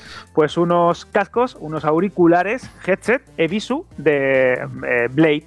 Y, diréis, bueno, unos cascos mm, son unos cascos normales. No, no, no, no. Son unos cascos gaming alucinantes. Sonido de alta definición con un altavoz de 50 milímetros. Un cable trenzado espectacular. conexión mini jack. Un diseño increíble para garantizar el confort. Bueno, unos pedazos de auriculares ideales para cualquier tipo de consola, PC, de hecho son compatibles con PS5 y Series X y además, pues como siempre, ¿no? Con Mac o PC o cualquier tipo de dispositivo que tenga conexión mini jack. Y bueno, ha sido gentileza de Rubén una vez más, así que le agradecemos por este pedazo de regalo. Y ya sabéis, la semana que viene tenemos el sorteo aquí en directo, como hemos hecho varias veces en, a lo largo de Banda al Radio. Y ya sabéis, bueno, muchas gracias por haber participado durante estas, estas semanas de Shirley Pregunta, porque tengo un montón de nombres apuntados. Sí, Lo sí. voy a volver a revisar por seguridad para que no saltarme a nadie. Y la semana que viene pues haremos el sorteo. Pues esa era la pequeña sorpresa, más que nada un detalle, y gracias a Rubén también por participar desde el momento que se lo propusimos, por supuesto, dijo. Así que nada, la próxima semana volveremos a tocar ese tema, ya con el ganador o ganadora. Suerte a todos y a todas. ¿Y cuál es la pregunta, Shirley, que vas a lanzar para los próximos días? Pues como llevamos esta tendencia nostálgica y este principio del programa ha sido una pregunta muy bonita, José, la de eh, qué parte de Vandal es nuestra preferida, Sí. pues eso, la pregunta Shirley de esta semana va a ser ¿cuál es vuestra sección de Vandal preferida? Como lleváis mucho tiempo con nosotros, nos escucháis y nos leéis, pues bueno, creo que puede ser bonito que digáis cuáles son vuestras secciones preferidas, vuestros lugares eh, concretos de la web con los que más disfrutáis para eso, celebrar el mundo de los videojuegos y también Vandal. Perfecto, o sea, una pregunta estupenda también, mira, eh, que generalmente solemos irnos a temas externos, pero nos quedamos dentro de casa, dentro de Vandal. Eh, Esa es la pregunta Shirley. La próxima semana veremos, escucharemos de tu voz y también los audios que nos manden a radio.vandal.net a ver qué opinan sobre las secciones que más le gustan de la página web de Vandal o de todo el proyecto Vandal. Alberto González, un abrazo muy grande y hasta dentro de unos días. Hasta dentro de, la se- bueno, hasta dentro de unos días y, y lo que haremos ¿no? durante, durante la semana. Un fuerte abrazo, José. Cuídate mucho. Franje Matas, lo mismo. Disfruta mucho, descansa mucho, juega mucho, haz lo que quieras. Y los chistes mejor en Twitter, ¿eh? A ver, yo de los chistes no, no, no autometo nada. O sea, yo puedo intentar dejarlo encerrado, ¿no? Que, que no Sí, salgan claro. aquí, pero es que a veces surgen, ¿vale? Salen. Claro, como la acidez estomacal, lo mismo. Claro, claro. que, que tiende, que tiende más a o menos salir. así, más o menos así. O sea, son, son chistes que, que si me los guardo reviento, ¿no? Entonces hay, No, hay- no, hay no, eso nunca. No, no queremos otro Big Bang. Eh, oye, que Franje Matas, un abrazo hasta la próxima semana. Venga, hasta la próxima semana. Adiós. Y mira, Jorge, nos vamos a ir dentro de nada con. Precisamente hemos hablado mucho de Nintendo. Esta semana se cumple el aniversario de la Nintendo Switch y vamos a acabar con uno de los iconos de Nintendo y además uno de los lanzamientos importantes dentro de Nintendo Switch. No ese capítulo, pero otro con que muchos tienen en la retina y en la memoria como uno de los mejores. Así que nada, te digo que hasta la próxima semana, que gracias por estar aquí y no sé lo que habrá dentro de unos días, pero ya nos contarás. ¿Estabas hablando quizá de The Legend of Zelda? Estoy hablando de Legend of Zelda y para ti, ¿cuál es el mejor Legend of Zelda? El mejor de todos. Vaya, que también, vaya pregunta para final, ¿eh? Claro, claro, es que la gente que lo tiene claro, hay gente que dice, el Ocarina of Time, el, Aliento de Paz, tal, eh, Link's Awakening, y yo es que no, entre esos tres, me, tanto me da que me da igual, o sea, son cojonudos todos. O sea, la saga, creo que de hecho, esa es mi saga favorita de Legend of Zelda, porque creo que ninguna saga tiene tantos juegos tan buenos, con un nivel tan alto durante tantos años, así que lo puedo decir así si, sin medias tintas que, que es mi saga favorita de videojuegos. Es Ocarina of Time. Ahora, ahora vamos a escuchar desde el principio, lo pongo simplemente para despedirte. Gracias por estar una semana más, Jorge. Jorge Cano, hasta dentro de unos días. Te esperamos aquí. Hasta la semana que viene. Chao. Adiós.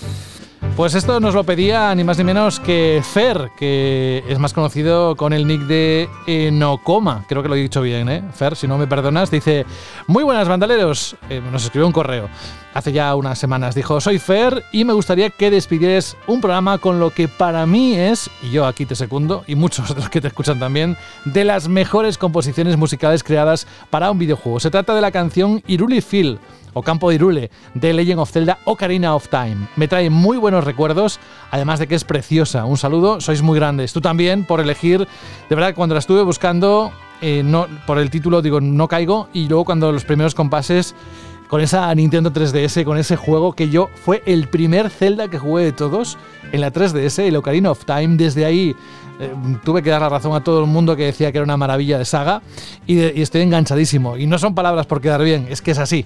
Eh, con el Breath of the Wild y con todos los que han ido saliendo, así que yo soy uno de los que van a disfrutar ese, ese título de Skyward Sword HD cuando salga.